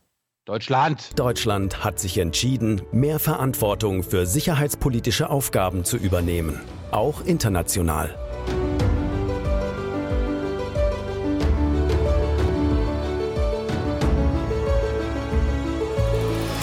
Unsere Bundeswehr leistet gemeinsam mit unseren Partnern einen unverzichtbaren Beitrag für die Verbreitung und Durchsetzung von Frieden, Sicherheit und Menschenrechten.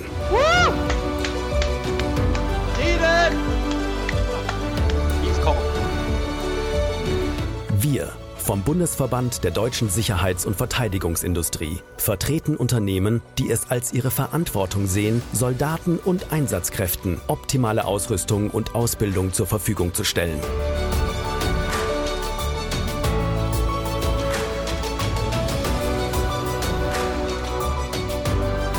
Mit der Stärke von über 200 Mitgliedsunternehmen repräsentieren wir einen Industriesektor, der maßgeblich zur Sicherheit, Innovationsfähigkeit und Beschäftigung in Deutschland beiträgt.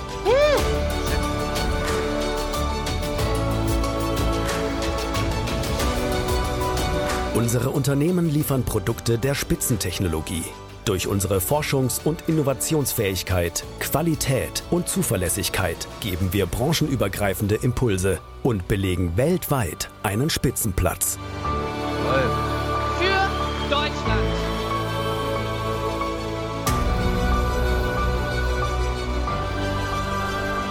Unser Ziel ist es, durch eine enge Abstimmung und gute Zusammenarbeit auch weiterhin passgenaue Produkte für unsere Soldaten und Sicherheitskräfte zur Bewältigung ihrer Aufgaben zu liefern.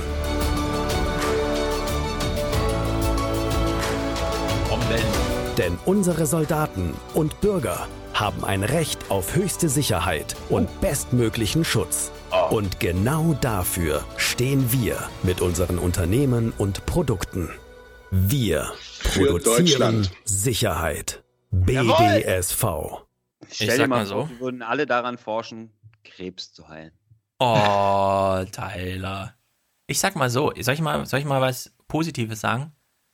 So ein Film hätte die Industrie gar nicht nötig, wenn es ja im Grunde auch ein bisschen scheiße gehen würde. Hoffentlich. Ah, ah. Die machen das Aber ja nicht ohne naja, Grund. Imagefilme macht man so pauschal als große Ah, wahrscheinlich schon. Ja, ich wollte nur mal versuchen. Ja, ja, Das- aber du hast das einen in- Punkt, aber Das Nur ein halb. Interessante ist, das Interessante ist, dass äh, ich meine, dieser Film ist ja mehr Realsatire als alles andere. Ähm, der, ja, natürlich. Der, der ist doch sowas von überzogen und, und Hallo. selbstentlarvend. Ja, Herr das Jesse, Passgenaue. Produkte. Hören Sie mal zu Ja. hier. Wir Genau. rüsten doch diese Länder nicht hoch. Wir helfen den Leuten, dass sie überleben. Als Ja. ob wir nur hochrüsten. Das tun wir gar nicht. Das Sicherheit, Interessante, das nein, das Interessante ist, das Interessante ist, dass so ein Film über, ich weiß nicht, vor welchem Publikum äh, der, der läuft, aber das Interessante Vor ist ja, Assis. dass, ja, das Interessante ist ja, dass äh, eine Branche offensichtlich denkt, ähm, dass äh, das gesellschaftliche Klima tatsächlich so ist, dass man einen solchen Film erfolgreich einsetzen kann. Das äh, finde ich bemerkenswert. Ich glaube nicht, dass es einen solchen Film vor pff, 20, 30 Jahren gegeben hat. Jedenfalls ähm, wäre er mir nicht äh, bekannt ge gewesen. Also vielleicht hat sich da ein gesellschaftliches Klima äh, auch verändert. Aber in sich ist der wirklich, das ist, ähm, das, das, das ist ja wie, wie, äh, wie, wie 150 Löffel Zucker noch in eine Cola obendrauf. Ja. Das ist Ja, das gesellschaftliche Klima ist zumindest so, dass äh, es keine Wehrpflicht mehr gibt und deswegen die normalen Bürger halt überhaupt keine Idee haben, was in der Hm. Bundeswehr passiert. Ja, Ja. da ist was dran. Okay, Ja, also ich, so eine Entfremdung und dann kann man natürlich dann auch ein Image machen, ja. Also Ja. wenn ich selber kein Bild habe, dann kann man mir eins präsentieren und vielleicht nehme ich es an. Also ich war ja noch bei der Bundeswehr, deswegen habe ich ein eigenes Bild. Das hätte dich überzeugt, ja. Der Film den hätte Film, dich ja. überzeugt, Stefan, äh, Tyler. Naja, der Film nicht. Ich bin Pazifist geworden, als ich beim 100 Meter Liegenschießen beim ersten Mal getroffen habe. hm. Das Interessante war ja bei diesen Schießscheiben, ich weiß nicht, ob das bei euch auch so war, ähm, die Schießscheiben, auf die man da geschossen hat, die Silhouetten, also es waren nicht einfach nur Kreise und Ringe, sondern bei mir waren es äh, dann wirklich Menschensilhouetten, die Ja, hatten aber genau. kein Gesicht. Die hatten Natürlich. kein Gesicht. Der Feind die hat auch hatten kein ein, Gesicht. Die hatten einen rosa Fleck und oben drüben einen olivgrünen Halbfleck der, der Helm, aber das Gesicht hatte, war nicht existent, nur ein rosa Fleck. Da habe ich dann auch mal bei der Schießausbildung danach gefragt, ich habe gesagt, wieso ist das eigentlich so, dass da Wo ist dass ich kein, Direkt zwischen die Augen. Na, genau. Ich habe gefragt, also ich habe die, diese junge und naive Frage, da mein Schießausbilder, ich finde das eigenartig, das soll doch ein Mensch sein, warum hat der kein Gesicht? Und da hat er gesagt, genau deswegen. Du sollst ja deine Hemmung verlieren, auf Menschen zu schießen, ne? Und äh, wenn man dann ständig in Gesichter guckt, dann fällt es vielleicht ein bisschen schwerer. Maybe. Besser wäre, wenn man irgendwo in Texas in so einem Computersimulator sitzt und ganz weit weg ist von der Explosion. Nein, das ist, also da, da gibt es grundsätzlich keinen Unterschied. Tyler, hast du nicht zugehört? Wenn die in Rammstein den Drohnenkrieg planen, überwachen und auswerten, haben die auch keine Gesichter auf den Bildschirmen. Das stimmt nicht. Das stimmt Okay, nicht. Schluss, keine Diskussion. Nee, ich wollte nur einen kleinen Witz wie, machen. wie hieß der? Naja, nein, wie hieß der? der ja, gut. Brandon Ich ja Bryant sagen, also hieß der für- so. Ja, äh, Brian, äh, der, der, der äh, sozusagen dieser Kamera-Operator, der da aufgetreten ist, der hat ja nun äh, für die, die den Witz nicht äh, äh, verstanden haben, wie ich am Anfang auch nicht, der hat ja nun explizit gesagt, dass die, und das ist dann auch eine Realität, gerade die Drohnenpiloten sehen die Gesichter sogar Ja, aber der ist ja auch schon seit Jahren nicht mehr dabei. Heute haben die ja, Ja. wie beim Nacktscanner am Flughafen nur noch die Silhouette und dann ist rot oder grün. Ja, ja. Trotzdem sehen sie mehr als der, so, das ist skurril, aber der, der Bomberpilot, der tatsächlich an diesem Himmel fliegt als Mensch und Bomben ausklingt, der sieht weniger. Ja, durch, da hat Hans recht, durch die hochauflösenden Kameras ist man Ja. näher dran, ja. Also Ja, das der- ist, du bist, du bist räumlich weiter weg, weil du vielleicht tatsächlich in äh, Neumexiko sitzt und äh, erst dir ein Coffee to go holst und dann Videokonsole spielst und Hellfire abfeuerst. Du bist weiter weg und gleichzeitig durch, die, durch das virtuelle Bild bist du gleichzeitig näher dran. Das ist eine. Ja, ja, aber durch dieses virtuelle Bild, äh, da Ja, ist ja. Halt, das ist halt ein Medienbruch, ne? Also du, Genau. Du quasi bist alles- durch weiter Dreck, das ist weiter auf weg dem näher dran. ja. Das weil- sieht zwar Ja, aus ja, wie ein Mensch, genau. aber bei mir bei Nein, Call of Duty, habt ihr diesen Film nicht geguckt? Du hast gerade noch Menschen getötet und fünf Minuten später bist du im Kindergarten deiner Tochter. Das bringt dich viel näher Ja. ran als diesen Bomberpiloten, der dann ins Zelt und abseits von Ja. allem und so. Und Das nur zur sag Info, ich ja. Sag ich ja. nur, sag ich. nur Also zur Info, ich habe ich hab Gabriel ja hier den Film National Bird in die Hand gedrückt. Genau. Äh, den, sollten, den sollten sich alle angucken. Der Pilot an sich guckt nicht, äh, ist das jetzt der Terrorist, sondern das ist äh, die Aufgabe Der seines Kamerad. Nachbarn, der, der, also es ist der Aufklärer, der dann immer äh, analysieren bzw. identifizieren muss, ist das jetzt ein Bösewicht oder ist das nur ein Kind? Ist das jetzt, ist das jetzt ein Kompandant oder ist das jetzt ein Kind? Und der Auswärter sagt hinterher, du, das war kein Kind, das war ein Hund. Genau. Haben wir auch gehört. So, dieser Podcast muss jetzt beendet werden. Wir haben nur noch zwei kleine Clips offen. Alles andere wichtiger schmeißen wir weg. Äh, deswegen, bevor wir das Politbarometer einen Zusammenschnitt gucken, nochmal kurz der Hinweis, redaktionell über eine Minute. Wie geil ist eigentlich das Politbarometer ZDF? Matthias, das ZDF-Politbarometer zeigt die AfD jetzt gleich auf mit der FDP, nur einen Hauch äh, vor den Grünen. Wie äh, kann das sein, dass andere, die ja auch Demoskopien machen, zu anderen Zahlen kommen, die die AfD zum Teil noch weiter vorne liegen? Wo liegt da der Unterschied? Na, der Hunger nach Zahlen ist in diesen Zeiten natürlich groß, sowohl in der Politik als auch bei den Medien. Und da poppen immer mal auch Umfragen auf, die schlicht unseriös sind. Aber auch bei denen, die methodisch und seriös sauber sind, wie zum Beispiel die der Forschungsgruppe Wahlen, gibt es so einen Faktor, einen statistischen Fehlerbereich. Da du die Forschungsgruppe Wahlen hier auch immer präsentierst, ist es besser, wenn ich das sage. Die lagen in den Landtagswahlen wirklich immer gut in letzter Zeit mit diesen im Grunde professionellen Einschätzungen. Das ist Unsere noch sind- richtig spannend auf der Schlussgerade. Dankeschön, Matthias. Sehr Das sind die professionellen Einschätzungen. Na, hören wir uns mal an, was professionell einzuschätzen ist. Guten Abend, willkommen zum Politbarometer. Der Druck steigt. 39 Prozent sind sich noch nicht sicher, ob und wen sie wählen werden, wenn am kommenden Sonntag Bundestagswahl wäre. Käme die Union auf 36 Prozent, die SPD 23 Prozent, die Linke 9 Prozent, die Grünen 8. Die FDP käme auf 10 Prozent. Damit würde es weiterhin nicht für Schwarz-Gelb reichen. Beim Wahlvolk kommt allerdings keins der denkbaren Bündnisse so richtig gut an. Eine Fortsetzung der Großen Koalition fänden 40 Prozent gut. Alle Dreierbündnisse werden mit deutlicher Mehrheit abgelehnt. Zählt man zu den Befürwortern diejenigen dazu, die die jeweilige Koalition nicht ablehnen, sondern ihr gleichgültig gegenüberstehen, könnte eine Mehrheit mit einer großen Koalition, schwarz-gelb oder schwarz-grün, durchaus leben. Habt ihr das alle gehört? Ja. Die Große Koalition ist von den erwartbaren Ergebnissen, weil Schwarz-Gelb wird nicht reichen, das präferierteste Modell unter den, ja, du wirst eine Bundestagswahl haben, zwei Wochen geht es so ins Land und dann, wir müssen leider eine große Koalition machen. Ja, für Ja. Deutschland. Das ist die Verantwortung, die wir erkennen müssen. Ja, danke. das ist aber Ohne die FDP, Also- äh, ohne die AfD wäre das nicht passiert. Hans? Äh, die große Koalition äh, bei allen, bei allen mindestens vier, fünf letzten zurückliegenden Bundestagswahlen war immer die große Koalition in den Umfragen äh, bei, der, bei der Bevölkerung das präferierteste äh, Bündnis. Das wissen wir und das weiß die SPD. Ja, ja, ich, ich wollte äh, warte. Äh, ich glaube, ich glaube, äh, ich bin nur diesmal skeptischer, als ich es jemals vorher war, ähm, ob die SPD das nochmal äh, mitmacht. Ich, Oh wei, ich- wieso ich bist du da würde- skeptisch? Weil ich, äh, weil ähm, irgendwo gibt es auch in dieser Partei das Lager derjenigen, die sagen, enough is enough. Äh, wo soll dieses Lager Ich- sein? Ja, aber wenn Ihnen die Karotte der Ja, wirklich, Machtbeteiligung also- hingehalten Ja. wird, doch sämtliche Bedenken. Der ganze Wahlkampf der letzten drei Ja. Monate läuft darauf hinaus, sich in die große Koalition zu retten. Und jetzt kommst du mit irgendwo hat Ja. die Partei auch ein Gewissen. Ja, das ist der Wahlkampf, der Wahlkampf, der Wahlkampf wird ja, äh, also andersrum, dass, äh, dass, dass erhebliche Teile gerade des aktiven Funktionärskaders oder Körpers dieser Partei in diese Richtung marschieren, äh, ist schon richtig. Ähm, aber wenn es tatsächlich einen Mitgliederentscheid darüber gibt, und ich glaube, das wird ja so. Mitgliederentscheid in der SPD. Ja, natürlich. Ja.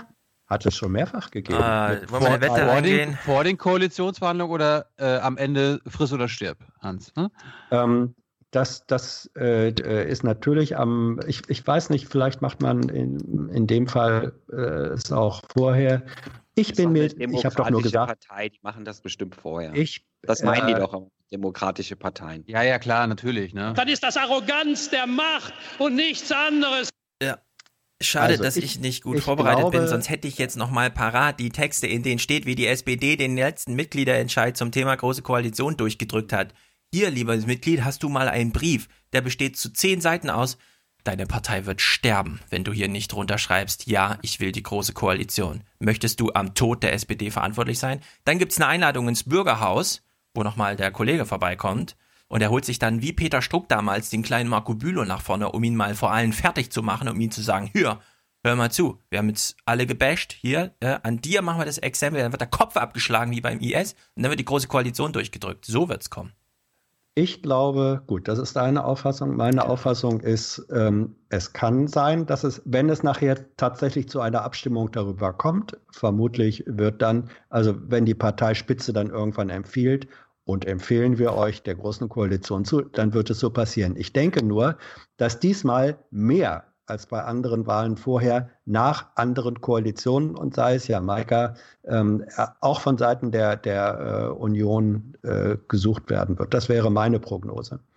Große Koalition halte ich überhaupt nicht für ausgeschlossen diesmal. Ich halte sie nur für diesmal auf, auf der Agenda der Möglichkeiten für weiter hinterliegend äh, als in früheren Jahren. Na dann, hier noch die Top 10. 56 Prozent wollen weiter Angela Merkel als Bundeskanzlerin. 32 Prozent sähen lieber Martin Schulz im Kanzleramt. Fast zwei Drittel der Befragten bewerten ihre eigene wirtschaftliche Situation als gut. Wir kommen zur Top 10 der wichtigsten Politiker. Rutsch Er hat gesagt zwei Drittel, ne? Ein Drittel in Deutschland sagt, na so gut geht's mir jetzt nicht. Na gut, egal, muss man nicht. Ich wollte machen. übrigens, ich wollte übrigens anmerken, er hat ja am Anfang gesagt, 39 Prozent wissen noch nicht, wen sie wählen oder ob sie zur Wahl gehen. Wenn wir davon ausgehen, dass es wieder 30 Prozent Nichtwähler gibt, gibt es eigentlich nur noch 9 Prozent, äh, die zwar wählen gehen, aber noch nicht wissen, wen sie wählen. Also ist die Wahl gelaufen. Ja, die Wahl ist gelaufen. Wenn du, Die Wahl 10 ist Millionen, gelaufen. wenn du 10 Millionen hast, ist das eine ausreichende Stichprobe für alles, ob dann die anderen auch noch wählen gehen oder nicht. Ja, da gibt's wieder, nee, die, die nicht wählen, die unterstützen auf jeden Fall die NPD und so. Nein. Klar, klar, aber es ist, es ist Nein, gelaufen. nein, die Wahl ist, der Unterschied, äh, der Abstand ist so groß. ähm, Ja, auch dieses Ich ganze- meine, da müsste jetzt, da müsste jetzt Merkel als Päderastin morgen entlarvt werden, damit das noch zu drehen Was ist. ich, Aber was ich immer am geilsten finde. Mhm. was ich immer am geilsten finde, ist dieses, ja, die CDU hat Sorgen davor, dass schon zu viele denken, die Wahl ist gelaufen und deswegen gehen die Wähler nicht hin. Ja, die CDU-Wähler, Die gehen nicht nur zur Wahl, die binden sich noch eine Krawatte um, die machen ein ordentliches Frühstück morgens, die holen sich noch Kaffee und Kuchen diesmal vom Bäcker statt nur aus dem Kühlschrank und so. Die gehen auf jeden Fall alle wählen, ja. Also es, es werden hier Schweine durchs Dorf getrieben, das ist wieder unglaublich. Also hören wir uns mal die Top Ten an. Rutscht Sarah Wagenknecht wieder ab. Ursula von der Leyen mit Einbußen. Horst Seehofer verliert ebenfalls. Christian Lindner unverändert. Thomas de Maizière mit leichtem Plus. Cem Özdemir. Martin Schulz unverändert. Sigmar Gabriel wie letzte Woche. Wolfgang Schäuble bleibt konstant. Angela Merkel abschaffen. Davon wollen auch die meisten Befragten nichts wissen. Nur 25 Prozent sind dafür, 69 Prozent sind dagegen. Soweit unser Bericht über die Stimmung im Land. Ja, wir fragen mal die Leute mit den Verbrennungsmotoren, ob sie dafür sind, Verbrennungsmotoren abzuschaffen. Ja. So groß ist der Leidensdruck da noch nicht. Ja, bei mir ist geklingelt, ich gehe mal gucken, was ist. Prostet, In der, Zwischen, in der Zwischenzeit machen wir es mal so, äh, weil Tyler und Hans ja am Freitag nicht mehr dabei sein werden. Gebt mal eure Prognose ab. Wie endet es am Sonntag? Hans. Also nicht in, äh, nicht in Prozentzahlen, äh, äh, oder wie meintest du jetzt? Oder Aber doch in Prozentsatz? Dann, Na okay, dann- ich mache jetzt, pass auf, ich mache, ich mache es so, äh, ohne dass ich jetzt genau weiß, ob es 100 Prozent Hauptsache werden. schnell. Aber ähm, gut, äh, meine Prognose wäre äh, Unionsparteien äh, 36, 37 Prozent, ähm, äh, SPD äh, 21 äh, Prozent, AfD äh, 11, 12 Prozent, ähm, die äh, FDP ähm, 10 Prozent, äh, die Linke 9 Prozent, die Grünen äh, 8 Prozent. Gut, dann, dann, konnte, dann konnte ich, ich sage Union doppelt so stark wie die SPD, SPD, ich sag 19 Prozent, AfD 16 Prozent äh, und alle anderen einstellig. 16%. Alle, alle anderen einstellig und ich kann mir sogar vorstellen, dass die Grünen vielleicht gar nicht reinkommen. Das ist, das ist mein Gefühl, mein Bauch. Ja, ich finde, AfD, AfD, 95 ist, AfD wird knapp hinter der SPD sein.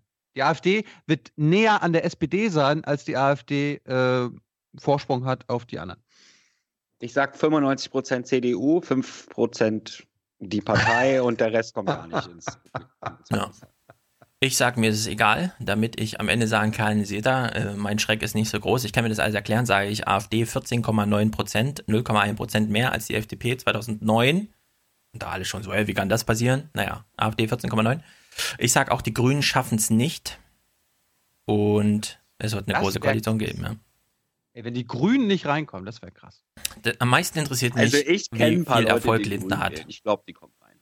Ja, weil vor Lindner haben die Leute Angst. Macron hat Angst. Die BlackRocker haben Angst. Lindner ist der Einzige, der noch was bewegen kann. Äh, Zumindest was Angst von Institutionen angeht. Der Rest ist ein bisschen, ich meine, die AfD wird dann eh weg, isoliert. Also, man will es ja nicht glauben, ja. Ich glaube, sie wird dann doch nicht wegignoriert, sondern plötzlich ist sie dann überall präsent.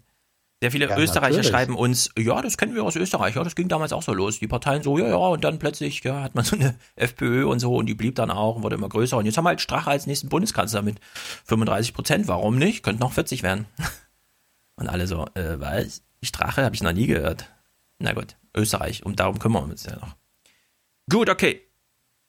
Schmeißen wir mal. Ich, ich habe so viel Inhaltszeug jetzt weggeschmissen hier, unglaublich. Nächste Folge. Okay.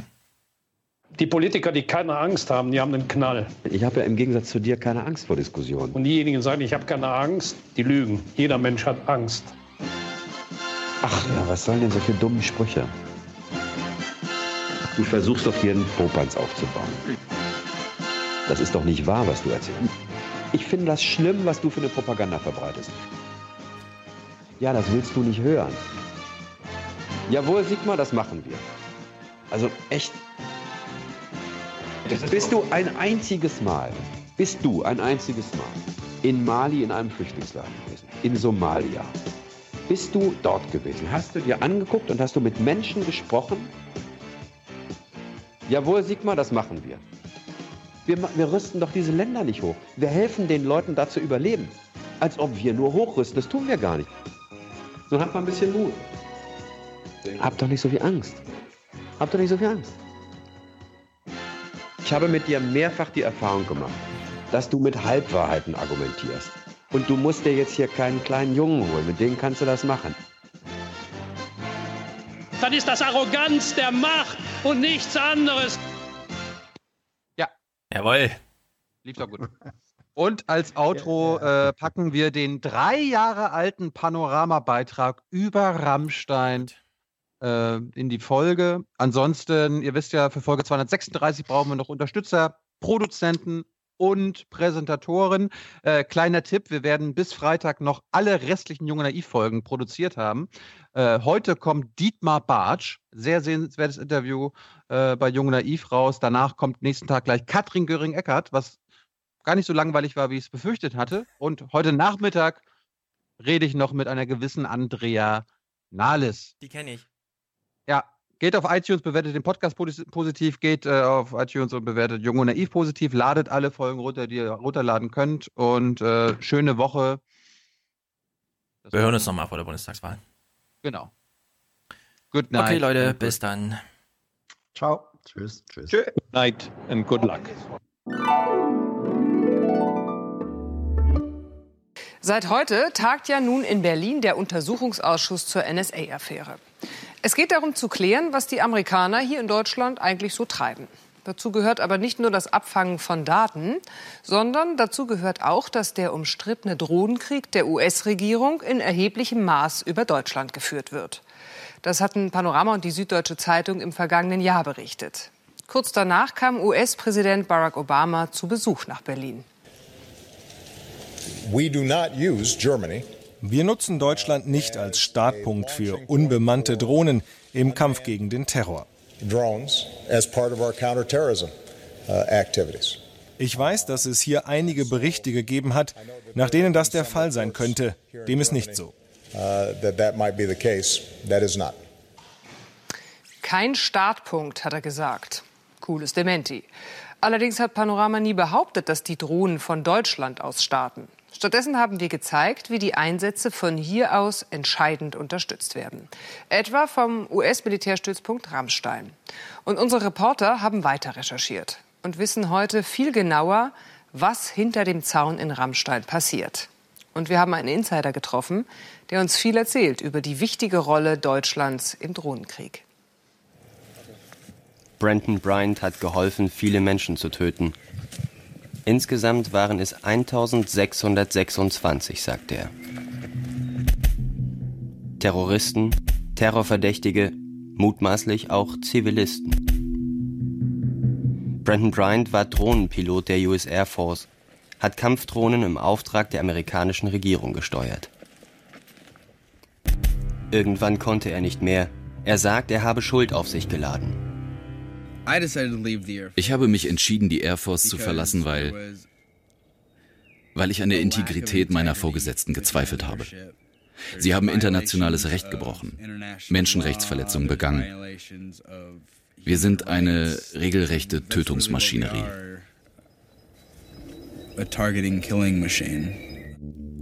Brandon Bryant war Teil dieser Tötungsmaschinerie, Teil des weltweiten Drohnenkrieges der USA. Der ist völkerrechtlich umstritten, weil mit Drohnen Menschen getötet werden, ohne Prozess, zu oft ohne Rücksicht auf Zivilisten. Sogenannte extralegale Tötungen. Rammstein im Pfälzerwald. Drohnenpilot Bryant ist heute zum ersten Mal in dieser Ecke Deutschlands. Virtuell per Breitbanddatenleitung allerdings war er immer mit diesem Ort aufs engste verbunden. Wenn er von seiner Militärbasis in New Mexico die Hellfire-Rakete ins Ziel navigierte, dann wurden hier in Rammstein die entscheidenden Verbindungen gemacht. Dann war die Explosion in Echtzeit hier auf den Monitoren der US-Basis zu sehen. Die Luftwaffenbasis in Rammstein spielt eine ganz wesentliche Rolle für den weltweiten Drohnenkrieg. Ohne diese Basis in Deutschland würde das alles nicht funktionieren. Es ist das Epizentrum aller Informationsflüsse für die Überseeoperationen der USA. Rammstein, das Epizentrum. Bisher hatte Panorama nur belegen können, dass Drohneneinsätze in Afrika aus Deutschland unterstützt werden. Denn in Stellenausschreibungen wurden Experten gesucht, die Ziele in einer Reihe afrikanischer Länder erfassen. Einsatzort Deutschland. tödliche Operationen, die von deutschem Boden unterstützt werden? Das wäre vom Grundgesetz nicht gedeckt. Doch der Wille zur Aufklärung durch die Bundesregierung war damals erstaunlich gering. Der Bundesregierung liegen keine eigenen gesicherten Erkenntnisse zu von US-Streitkräften der Bundesrepublik Deutschland angeblich geplanten geführten Einsätzen vor. Hat die Bundesregierung nicht Anlass aus den Veröffentlichungen, wie sie zum Beispiel in der Panoramasendung waren, aber auch in Zeitungsartikeln, äh, mehr zu tun? Bitte gehen Sie davon aus, dass wir ähm, natürlich unsere Stellungnahmen nicht aus Erkenntnissen von äh, Fernsehsendungen äh, ziehen können. Keine eigenen Erkenntnisse. Damit gibt sich die Bundesregierung offenbar zufrieden. Wenn man allerdings mit Drohnenpilot Brian spricht, bekommt man ein anderes Bild. Er berichtet, wovon die Regierung nichts zu wissen scheint. Ohne Rammstein ist kaum ein amerikanischer Drohneneinsatz möglich, nicht nur in Afrika, sondern auch in Pakistan und Jemen. Also wir haben die Drohne hier irgendwo in diesem Gebiet. Sie kreist irgendwo über Afghanistan, Pakistan, dem Jemen oder sonst wo hier. Und das hier ist ein kommerzieller Satellit. Der kann etwa von CNN sein. It's a commercial satellite owned by CNN. And there is. Und dann haben wir eine Satellitenschüssel hier drüben auf dem Luftwaffenstützpunkt Rammstein. Hier kommt das Signal an.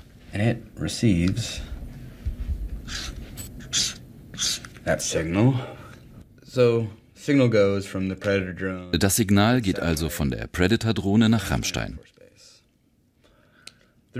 Und dann durch ein Glasfaserkabel mitten durch den Ozean bis zur Cannon Airbase in den USA, wo ich stationiert war.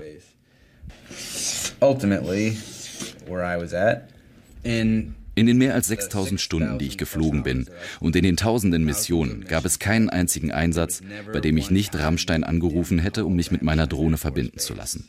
Im Luftwaffenstützpunkt Rammstein laufen wirklich alle Informationen zusammen, wie durch einen Trichter. is where all the information funnels through. Doch Rammstein ist nicht nur eine Durchgangsstation für Drohnendaten aus Pakistan oder Jemen. Die Daten werden hier sogar ausgewertet und verarbeitet. From there, we have the DGS. Da gibt es das sogenannte DGS. Im DGS schauen sich ein paar Typen die ganze Zeit die Live-Bilder der Drohnen an. Sie sind diejenigen, die sicherstellen, dass die, die wir töten, auch wirklich die Bösen sind. Making sure that these guys that we are killing are the bad guys. DGS, das steht für Distributed Ground System. Und so sieht ein DGS-Raum von innen aus. Teil eines Systems, in dem letztlich über Leben und Tod entschieden wird. Hier werden die Live-Bilder von Drohneneinsätzen analysiert und mit Geheimdienstdatenbanken abgeglichen. Fünf dieser Einheiten gibt es weltweit. Sie sind untereinander eng vernetzt, arbeiten rund um die Uhr. Und wieder spielt Rammstein eine zentrale Rolle. In welche Operationen das DGS in Rammstein konkret eingebunden ist, darüber verweigert das US-Militär die Auskunft, aus Geheimhaltungsgründen. Und die Bundesregierung will es offenbar auch nicht so genau wissen. Klar ist, im Karrierenetzwerk LinkedIn berichten Dutzende stolz von ihrem Job im DGS-4 auf der Luftwaffenbasis Rammstein. Einer brüstet sich damit, Echtzeitvideos ausgewertet zu haben im globalen Krieg gegen den Terror. Ein anderer schreibt über seine Tätigkeit im DGS-4, er habe an Predator-Drohnenmissionen teilgenommen. Ich kann einfach nicht glauben, dass die Bundesregierung und die ihr unterstellten Fachbehörden, also Nachrichtendienste, aber auch Polizei, nicht mitbekommen, äh, dass von Deutschland aus auch äh, so ein geheimer Krieg geführt wird. Äh, ich kann mir das nur so erklären, dass sie die Augen zumachen, die Ohren zumachen, uns nicht zur Kenntnis nehmen wollen, weil sie nicht wissen, wie sie darauf reagieren sollen. Ähm, und da gibt es nur eine Reaktion, zu der müssen wir sie veranlassen, dass das von Deutschland aus nicht mehr stattfinden darf. Was Deutschland mit dem US-Drohnenkrieg zu tun hat, soll seit heute im NSA-Untersuchungsausschuss geklärt werden. Über die Rolle Rammsteins hinaus geht es um die Frage, ob die Deutschen den amerikanischen Partnern Daten liefern. Daten, die für Drohneneinsätze gegen mutmaßliche Terroristen genutzt werden könnten. Warum das so brisant ist, zeigt dieser Fall. Pakistan, Herbst 2010. Dschihadisten haben sich nahe der afghanischen Grenze zurückgezogen. Auch einige Deutsche halten sich hier auf. Benjamin Erdogan ist ein deutscher Staatsbürger aus Wuppertal. Am 4. Oktober trifft ihn die Rakete einer amerikanischen Kampfdrohne. Eine umstrittene Tötung. Deutschland hat Geheimdienstinformationen über ihn und andere Deutsche an die USA weitergegeben, darunter wohl auch seine Handydaten. Haben diese Daten der Deutschen geholfen, einen Deutschen zu töten? Der Bundesregierung liegen keine belastbaren Erkenntnisse über die Tötung deutscher Staatsangehöriger durch amerikanische Sicherheitskräfte im Raum Afghanistan, Pakistan vor. Es wurden keine Daten übermittelt, die nach Kenntnis der Bundesregierung im Sinne der Fragestellung hätten verwendet werden können. Dennoch, nach dem Tod des ersten Deutschen durch eine US-Drohne wird das Innenministerium tätig, schafft eine neue Regel zur Datenweitergabe. Deutschland wolle nun nichts mehr herausgeben, was zur unmittelbaren, zielgenauen Lokalisierung Verdächtiger führt. Bestimmte Handydaten werden aber weiterhin übermittelt, denn diese könnten nicht genutzt werden, um Verdächtige genau zu orten. Das ist eine komplette Lüge. Handys aufzuspüren ist unfassbar einfach. Das hier ist ein normaler Mobilfunkmast. Der kommuniziert mit allen Handys in einem bestimmten Gebiet. Wenn jetzt eine Drohne mit entsprechender Technik in dieses Gebiet fliegt, die Technik heißt Gilgamesh, dann kämpft sie sozusagen mit den Mobilfunkmasten um die Handysignale. Und sie saugt in einem 360-Grad-Radius alle Signale von Handys am Boden auf. So kann die Drohne metergenau herausfinden, wo sich eine Person gerade befindet. Dieses ganze System dreht sich nur darum, Leute zu beobachten, zu überwachen und zu orten. Es ist eine Maschinerie, die entwickelt wurde, um Menschenleben auszulöschen. A machine designed to take people's lives. Deutschlands Rolle im umstrittenen Drohnenkrieg der Amerikaner ist bedeutender als bisher angenommen. Zwei Fragen sind zu klären. Die Weitergabe von Daten und die Funktion Rammsteins bei Drohnenoperationen. Der Untersuchungsausschuss in Berlin muss nun Antworten liefern. Drohnenpilot Brian könnte zur Aufklärung beitragen. Bisher ist er nicht vorgeladen.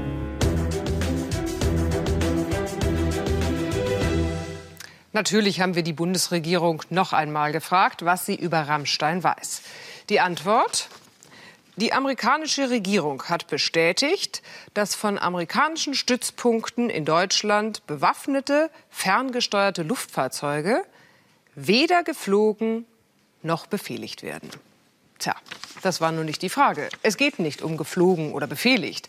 Es geht darum, welche Rolle Deutschland spielt und ob es nicht mal langsam an der Zeit wäre, darüber offen zu reden. Die anderen Antworten der Bundesregierung können Sie auf unserer Homepage panorama.de nachlesen.